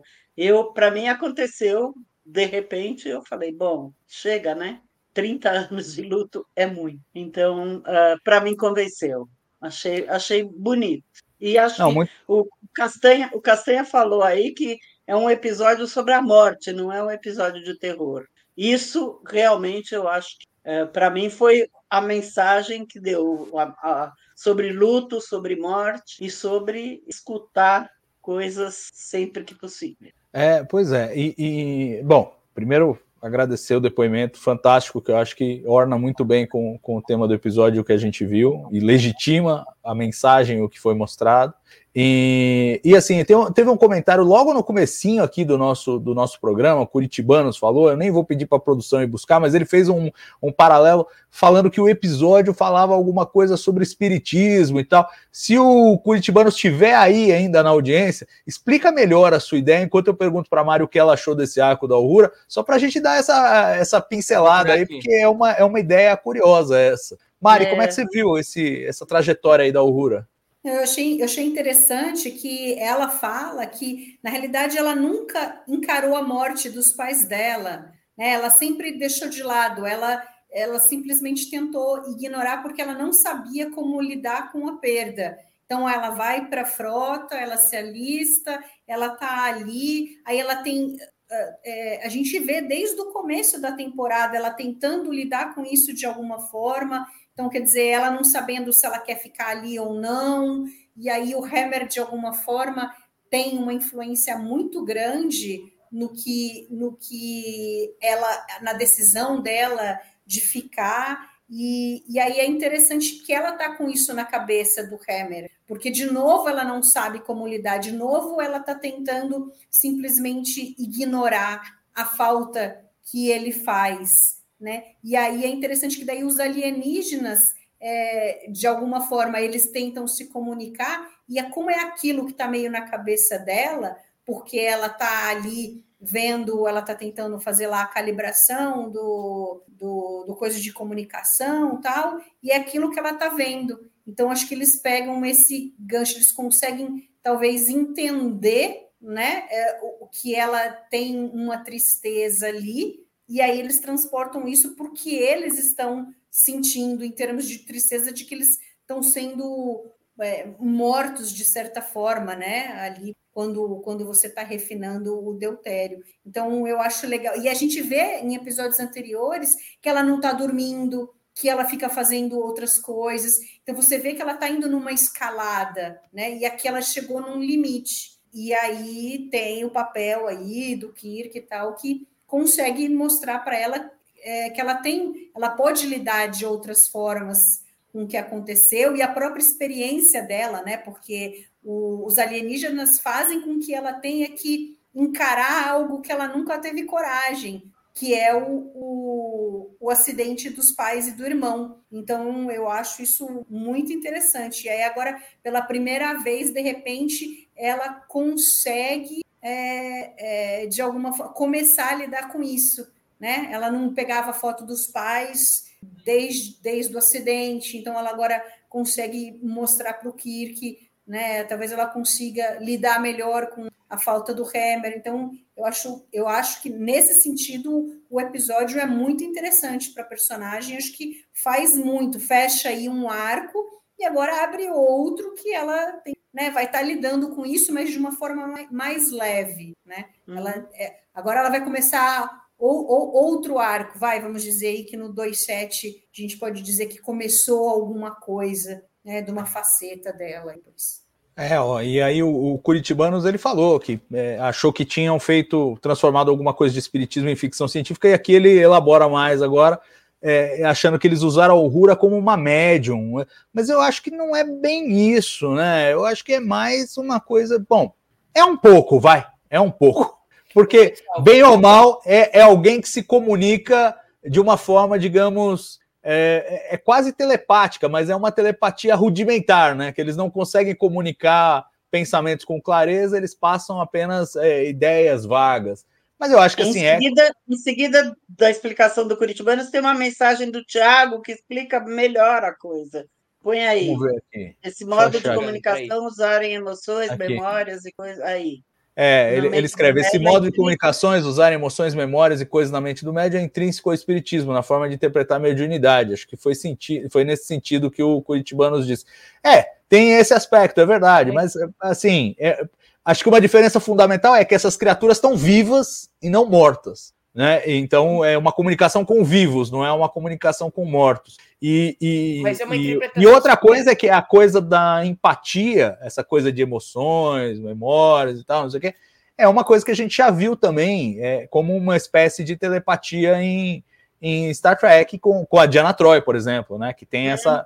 E ela tem essa relação com vivos também, não, não com mortos, mas com vivos. Mas, enfim, é uma leitura, eu acho que é uma leitura válida. Há quem, há quem enxergue esse, esse paralelo e eu acho que é válido. E aí cabe a cada um se incomodar ou não se incomodar, eu acho, né? Não, eu concordo plenamente, Salva. Eu duvido que. Pode ir, Mari. Depois... Não, só agradecer muito a Madalena aqui, Fonseca. É. Obrigado demais, Madalena. 50 reais. Opa, tem Valeu. mais, ó. O Bruno. Tem mais, eu tô perdendo. Olha aí. Obrigado por essas lives e por tantos textos que já li no Trek Brasilis. Acompanho vocês desde 2001. Oh, sensacional. Leio os textos do Salvador desde essa época, desde que eu era criança, né? Existe essa atividade. Tem sido a minha maior companhia. Obrigado a todos. Pô, mensagem bonita. Muito obrigado. Muito obrigado pela colaboração e pelo apoio aí. Pessoal, mas que eu tava com, comentando, e, e, o Curitibano tocou nisso, tu falaste também, Salva, do lance que há de, há de se incomodar, assim, como, sei lá, eu duvido que, que esse tenha sido a proposta na hora de escrever o episódio, como isso, tal. Antes, obviamente, o espírito não posso cometer algum erro no, no tratado assunto. Mas é uma interpretação válida. Tá me ouvindo? Tô, mas tá ficando meio baixo. Eu, tá. Uh, eu acho que é uma interpretação válida que pode se fazer do episódio. Não me incomoda, acho que de um modo geral sempre faltou um pouco Star Trek lidar um pouco mais com religião. Acho que Deep Space Nine foi muito eloquente em fazer essa, esse debate fé, ciência, todo o arco dos profetas. Eu acho que muito bem e é uma interpretação válida dentro, dentro do contexto do episódio. E, e queria dizer também, a Lúcia falando da experiência pessoal dela, eu tenho uma experiência pessoal parecida, que meu avô morreu faz que 12 anos, eu também não, não frequento velórios, não, nunca, nunca fui nenhum desde lá e não vou e não pretendo ir tão cedo. Então essas coisas acontecem, a gente lida com os lutos de formas diferentes. Né? A gente não pode apontar para um e falar, ah, o Cisco lida com o luto da Jennifer tendo repulso ao Picard. As pessoas lidam com lutos de formas diferentes. Eu lido a minha, a Lúcia lida dela, a Uhura lida dela. E isso que torna, eu acho, que é uma coisa legal do episódio, que torna ele humano. Torna, todo mundo passa, todo mundo perde pessoas na sua vida. E Star Trek é sobre isso, sobre dramas humanos não navezinha atirando uma na outra. E por isso que é, que é, que é bonito o episódio, que acho que ressoa com qualquer pessoa. Perfeito, perfeito. Eu, eu vou. A gente tem que comentar aquele momento final do episódio, mas como eu acho que ele vai ser mencionado nos momentos, eu já vou pular para os momentos então e lá e lá falaremos dele fatalmente. Tudo bem? Pode ser. Então vamos lá, vamos começar com o momento chip de emoção, então.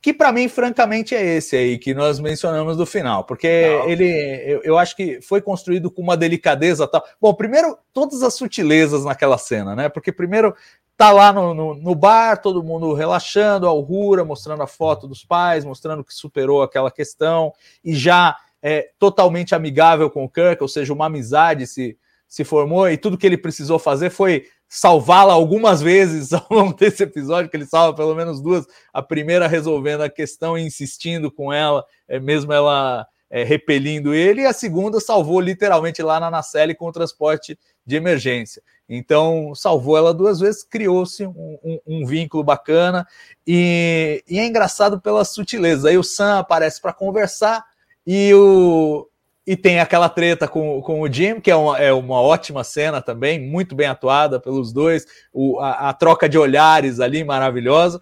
E termina com o Spock chegando para arrumar a bagunça do Sam, que o Sam largou um copo vazio lá.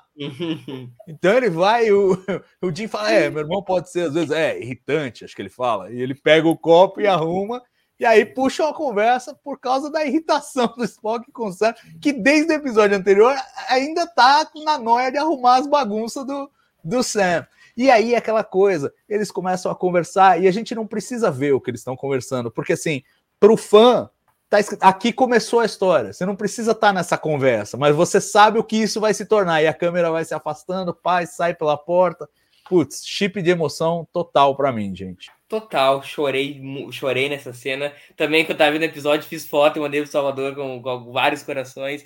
Puta, é muito bonito para quem é para quem é fã de TOS ver isso, ver a história como A gente não tinha nada no cânone, talvez o Salvador possa me corrigir de, de que algum, como o Dino conheceu o pessoal. Não, não juro que eu já vi a série clássica 25 zilhões de vezes e não lembro de nada sendo citado nesse sentido. Então, é, os, eles tinham, eles poderiam mostrar o, o Dino conhecendo o Spock do jeito que foi. Poderia ser um troço no meio de uma batalha, o Spock tá para morrer e o Dino dá um tiro e, e aí se conhece. Foi tão mais bonito assim, eles conhecendo de uma forma prosaica no bar da Enterprise. Uh, emulando o trio principal da Kelvin, que foi tido como principal dentro do texto da Kelvin, os três, e vendo conversações, eu escrevi nas minhas primeiras que a gente fala no Telegram, mas, cara, que os três estão proseando ali, mal sabem que cada uma que os três vão passar junto, cada quase morte que vão passar junto, e, e quantos anos assim, e, e tu passou, passando por isso, a, a, tripulação do pai que é muito, é muito ligada, mas a Enterprise do, da ponte do Kirk ali é uma, é uma ligação sanguínea, emocional que não, não cara. Os caras botam todos a carreira a perder para salvar a vida do Spock, em a procura de Spock. O Spock morre para salvar eles em, em, A Ira de Khan.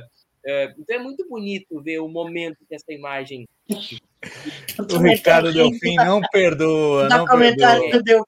Ver o, primeiro aperto de, ver o primeiro aperto de mão do Dinho do Spock, ver aquela amizade começando e sem fazer a menor ideia de o quão amigos eles vão ser, de o quão um vai morrer pelo outro e o outro vai botar a carreira fora pelo. É, é, é muito bonito, porque eles não imaginam dentro do, do cano e dentro do universo o quão um vai significar para o outro. É, é fascinante. Strange nasceu para nos mostrar essas cenas. Isso uma prequel é para fazer. A prequel nasce para a gente ver esses momentos, de conhecendo Spock.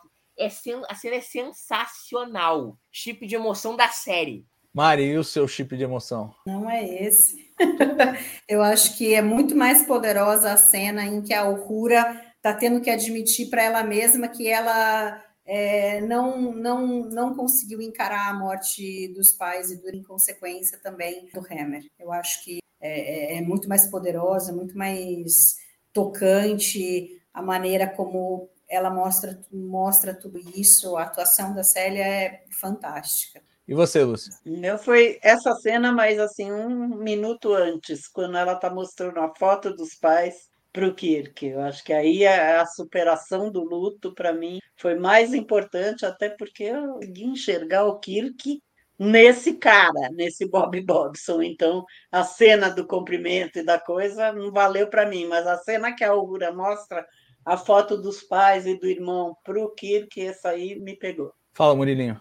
Não, só, eu só queria acrescentar que o pai que sabe, né, que ele conhece o ali, e ele sabe que o CD isso é uma coisa que não é tratado no episódio, mas o pai que sabe que quem vai ser. Não, não, eu acho que não é nem que ele sabe, ele não sabe. Ele é que decidiu que vai ser assim. Ah, sim, ele não isso. sabe, mas ele decidiu que é esse cara aqui que tem que estar no comando Enterprise em 2266 no Balance of Terror. Então, então assim, né? entre aspas, ele sabe, ele viu, a porra, vai ser esse cara aí, entendeu? Não, ele não viu. Ele, ele acha. Ele, ele vai defender isso. Ele vai tentar falar pro comando da frota: Ó, tô saindo e agora quem tem que assumir é esse cara aqui. E conseguiu, né? Sim, a gente sabe. E imagino que tem uma Mas dose. Mas ele não sabe ainda. É, tem uma dose de que o pai que teve, imaginou que convencer, né? Pra botar um guri aí, 32, 33 anos, primeiro só. Não, aí já não era guri, né? Já tinha. É, já não, mas, mais mas entregar a nave capitânia da frota, né? Então, mas provavelmente ele vai ser capitão da Farragut antes, né? Pode ser, pode ah, mas provavelmente vai ser, né? Porque ah, tem muito tempo. É. Ele acabou de virar primeiro oficial, tem muito tempo ainda. Não, é... muitos episódios para contar com Dinda, muitos episódios em Strange. Vamos para o próximo momento que vai ser o carimbo do Jim.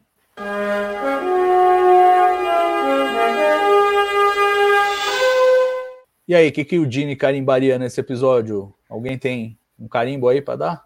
Uh, a criatura só queria se comunicar. É legal. É legal, tem um sabor aí, Devil in the Dark e tal. É, demoraram para descobrir, né? É, também é carimbaço. resolveu muito rápido, Esse né? Mas ficam se enrolando aí também é carimbaço. De... É, sacanagem. Mas, não, mas eu acho, mas eu acho que a, a mensagem é essa. E também a vibe de terror também. Star Trek tem uma longa tradição de, de episódios de terror desde a série clássica. Tem umas coisas é, meio pesadas, algumas mais bem executadas, como Dagger of the Mind e, e Wolf in the Fold, outras menos bem executadas, como And the Children Shall Lead, mas... Puta, Wolf in the mas... Fold foi bem executado? Ah, eu gosto, cara, acho o episódio bem razoável, assim, não é ótimo, mas é bem razoável. É tão razoável quanto este, eu acho. É, é então... similar, similar. Eu gosto do Wolf the Fold, só que os... E é um episódio que conversa com ele. Eu comentei no certo pouco dele com esse lance de espiritismo aí, por mais que não seja espírito, é, o, tem um lance o, assim. O Curitibano jogou essa pergunta aí para mim lá no começo da live também. É, é, ele falou: pô, você, se fosse capitão da Enterprise, deixaria é, destruiria a refinaria com base na, na, num tripulante que está alucinando e tal, e não sei o quê. E aí jogo, compartilho essa pergunta com vocês. É, vocês destruiriam? Vocês seguiriam cegamente a Augura como o pai que fez ou não? É, tipo, não tinha nada como fazer para desativar lá? Então, eles tipo tentaram desativar e não estava funcionando porque o cara tinha sabotado todo o bagulho lá. Essa é a. Então, tem que aceitar pelo valor de face. Então, não... o cara queria sabotar para não funcionar e a sabotagem funcionou ao contrário. Eles botaram é, para funcionar e agora é. não desliga. Aproveitar Pô, não podia pôr alguma acho... bomba em algum lugar ali, cortar energia, qualquer coisa. Precisava precisava destruir o negócio inteiro. Quanto dinheiro não valia aquele negócio lá? Concordo é. com a Mari, eu concordo com a Mari e aproveitar isso para poder dar um pau no episódio, que eu elogiei o episódio e não, eu não gostei tanto quando parece que eu tô gostando do episódio, não é perfeito. E, e esse é o problema, tem um problema de lógica, episódio no começo. A Uhura tá em ação um episódio, uma, uma loucura. Tem que trancafiado ela no apartamento e, velho, não vai trabalhar hoje. Tem 400 tripulantes nessa nave, não, não vai fazer falta a Uhura, entendeu? Então, não, esse é um problema de lógica. Não, o pai que não pode seguir cegamente Malferes, que tá alucinando. em contrapartida, tem uma salvinha que o pai dá uma olhadinha pro Dino, assim, como assim, é, é sério ou ela tá ficando louca? O Dino dá um confirma para o pai que é para ele fazer aquilo. Mas que de fato ele tem esse problema de lógica sério, episódio sério, ao ser devia ter se enfinado no episódio, ou, ou na enfermaria ou no apartamento dela. Não para em pé, não para em pé. Mas enfim, o episódio ele tem cheio desse problema de lógica, ele se demora para entregar. Eu comentei na primeira impressão, parece que o John Menosky escreveu o episódio. Né? Maldade, o John Menosky escreveu Dharma, que ele escreveu muita coisa boa. Então ah, mas a maioria era aqui, né? Fica esculachando o John Menosky, pô, pelo amor de Deus. Baita roteirista. Não dá, cara. John Menosky é cada 15 bom é. Foi difícil.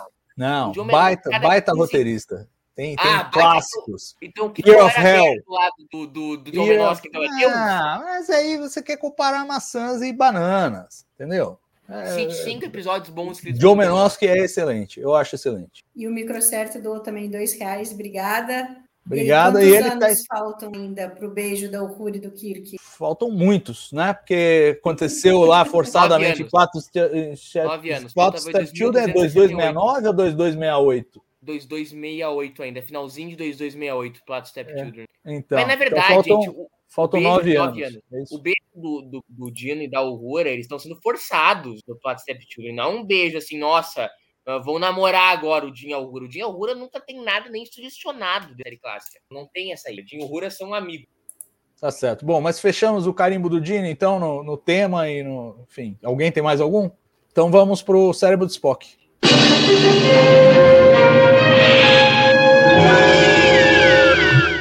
Talvez esse fosse o momento mais apropriado para perguntar sobre a explosão da, da é. refinaria. É, então. Esse, esse é o momento. Eu tenho vários cérebros de... Eu tenho vários também. Vários. Então vamos lá. Primeiro, vamos lá. primeiro o, que o, o que o Murilo comentou, a, outra toda alucinada, a Ura toda alucinando. Várias pessoas perguntam para ela, mas você não está de licença médica? Inclusive o próprio Pike, que é o capitão. Você não está de licença médica? Tô, tô. E fica lá como se nada houvesse. Então, para mim, isso é total cérebro de Spock. Ela está ela devia estar confinada ou na, na enfermaria ou no quarto Exatamente. dela, alucinando que nem louca, né? Depois tem mais, mais coisa. Como que eles sabiam que a explosão do negócio não ia afetar o alien é. que estava se comunicando?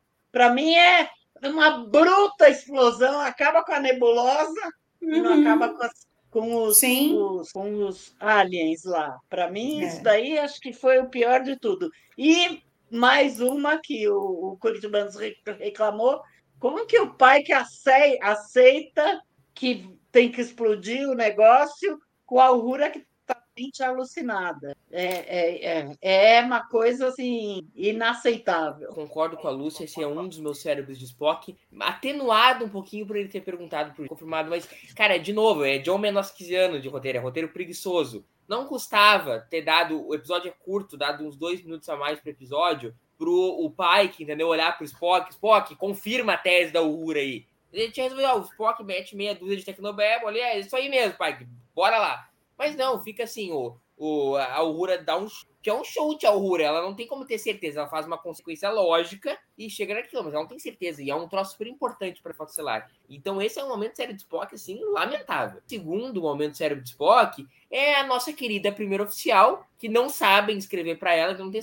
Quando, quando ela aparece, escreve mal para ela, que tá chateadinha porque trocou o engenheiro-chefe da nave. Lamentável a postura da Una. Pô, não, ele morreu, né? Ele morreu. Não, é. não, Não, sim, mas ela não pode estar Coitado chateadinha porque morreu. Então, mas uma coisa ela sentiu o a pele, não tem como. E o terceiro é cérebro de Spock, a pele é um cérebro de Spock é por si só, velho. Eu tentei gostar Eu da pele. detesto também. Eu Não, gosto da pele não dá, velho. Uma, ela não tem cada um oficial da Frota Estelar. Eu gosto, eu gosto, eu gosto. Não sabe seguir Eu uma detesto, ordem, é, velho. rouba, ba- rouba museu. Impossível. Ah, tem a dó, Murilo. Mari, você, tem mais algum para adicionar nessa lista aí? Não, para mim, acho que eu tinha colocado aqui o, o da Una colocar como a, a- o motivo dela de não gostar da Pélia ser porque ela está substituindo o, o Hammer, né? Que era o amigo dela tal. Achei que foi muito fora. Mas tem várias coisinhas assim, por exemplo, essa daí que vocês colocaram, meu, o- o- ele, ele ainda botar uma confiança na, numa, numa pessoa da tripulação dele e tal. Agora, ele olha para o Kirk e aí o Kirk confirma, aí beleza, o cara que não é da nave dele, que ele só viu em sonho lá para trás, e aí de repente o cara é tenente também, é, o cara não é, não é um, um não é o capitão da Farragut, né? Não sei, né? Acho que o, Pra mim, o, foi muito o estranho. Marcos aqui colocou bem, entendeu? A hierarquia da nave tá bagunçada, né? Então, sei lá. Né? A UNA não tá lá para ele ter o apoio da primeira oficial dele. É, podia ter perguntado para o Spock, né? Sei lá.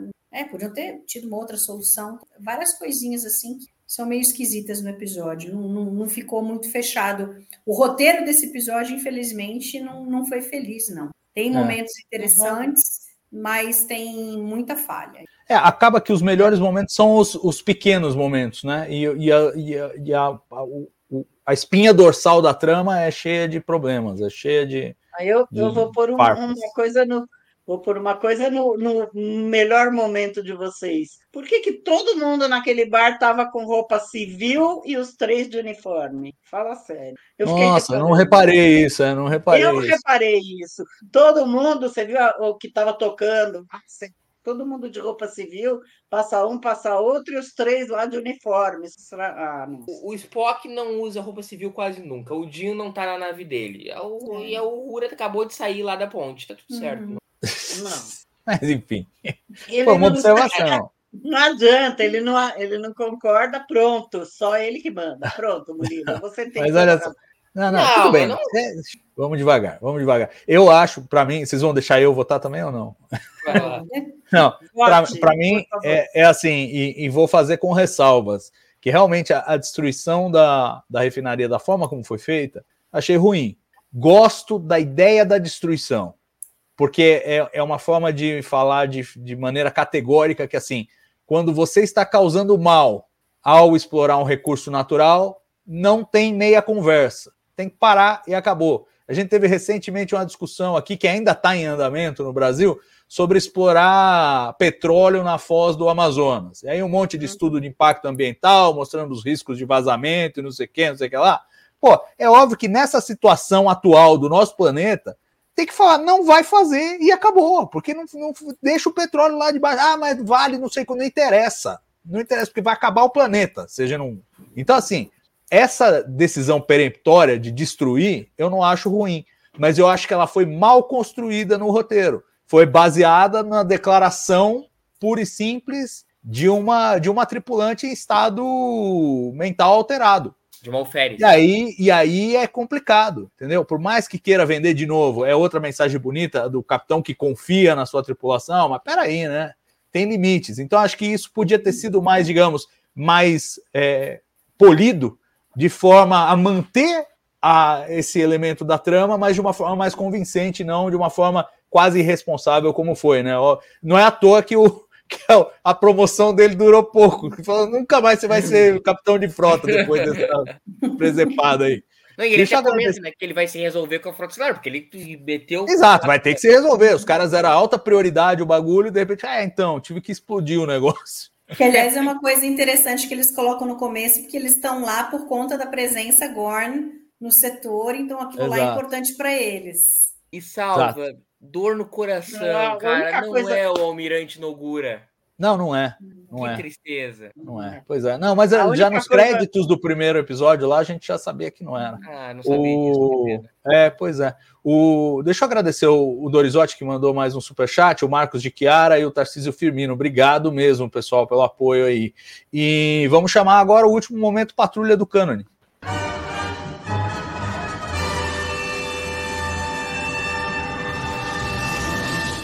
Eu vou jogar uma aqui. E aí eu quero ver o Murilo me explicar isso.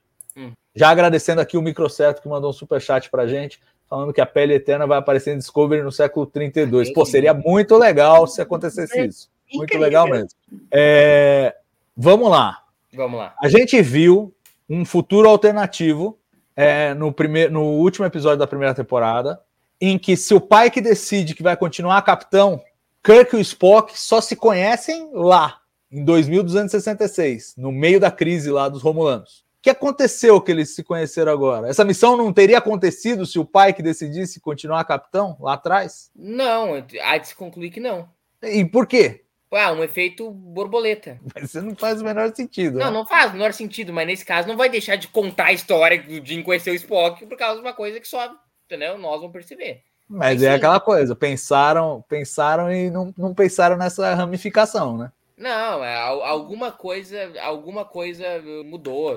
Não sei lá, não tem explicação. Efeito borboleta, entendeu? Deus quis, Deus quis assim, né? Sua infinita é- sabedoria. É, Porque- Eles viram que eles iam continuar trazendo o Kirk, e aí falaram: a gente vai ter que colocar o Kirk conhecendo o Spock e Conhecendo esquecer. o Spock. Não, e logo, logo, temporada moços 3, que isso é Dani encarcerado já. Lá atrás. Na temporada 3 já tem missãozinha do Jim e do Spock junto, pode anotar aí. É, acho que vai ter que ter, até porque vai ter que criar confiança de decidir que o Spock vai ser o primeiro oficial dele. né? Exato, Então, eles têm que chegar já no, no, no final da série. O Jim, esse aí é o meu primeiro oficial.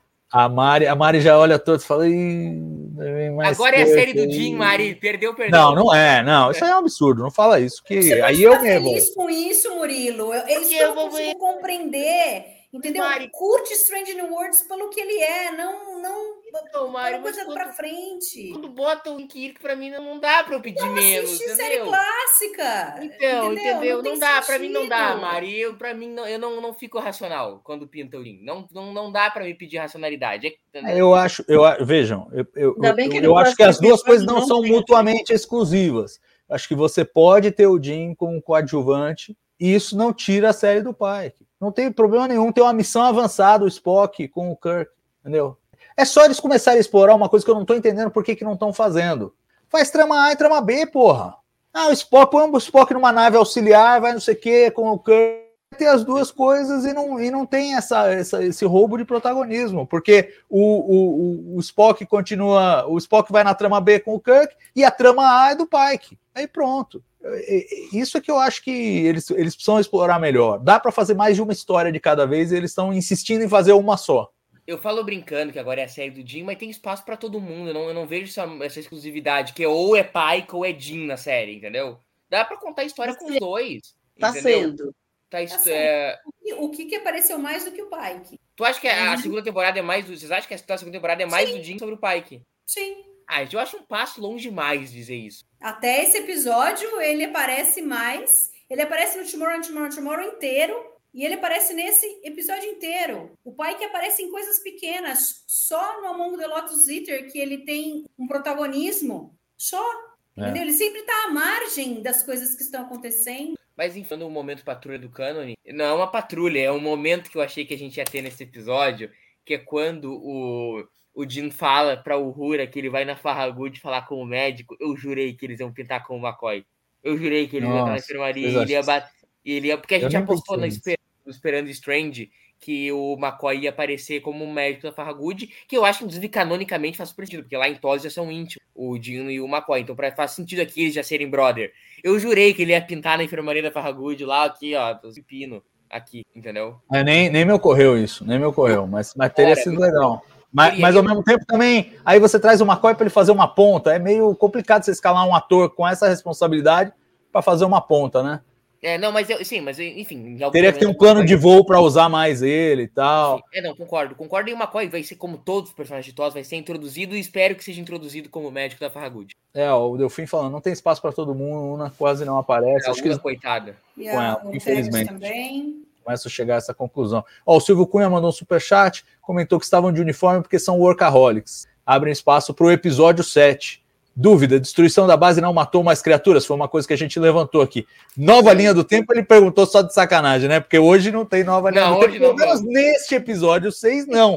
Mas talvez no próximo TB ao vivo, que vai acontecer daqui a pouquinho, a gente possa discutir um pouco sobre Alan, nova linha do tempo. Um legal, porque afinal de contas, tem viagem no tempo.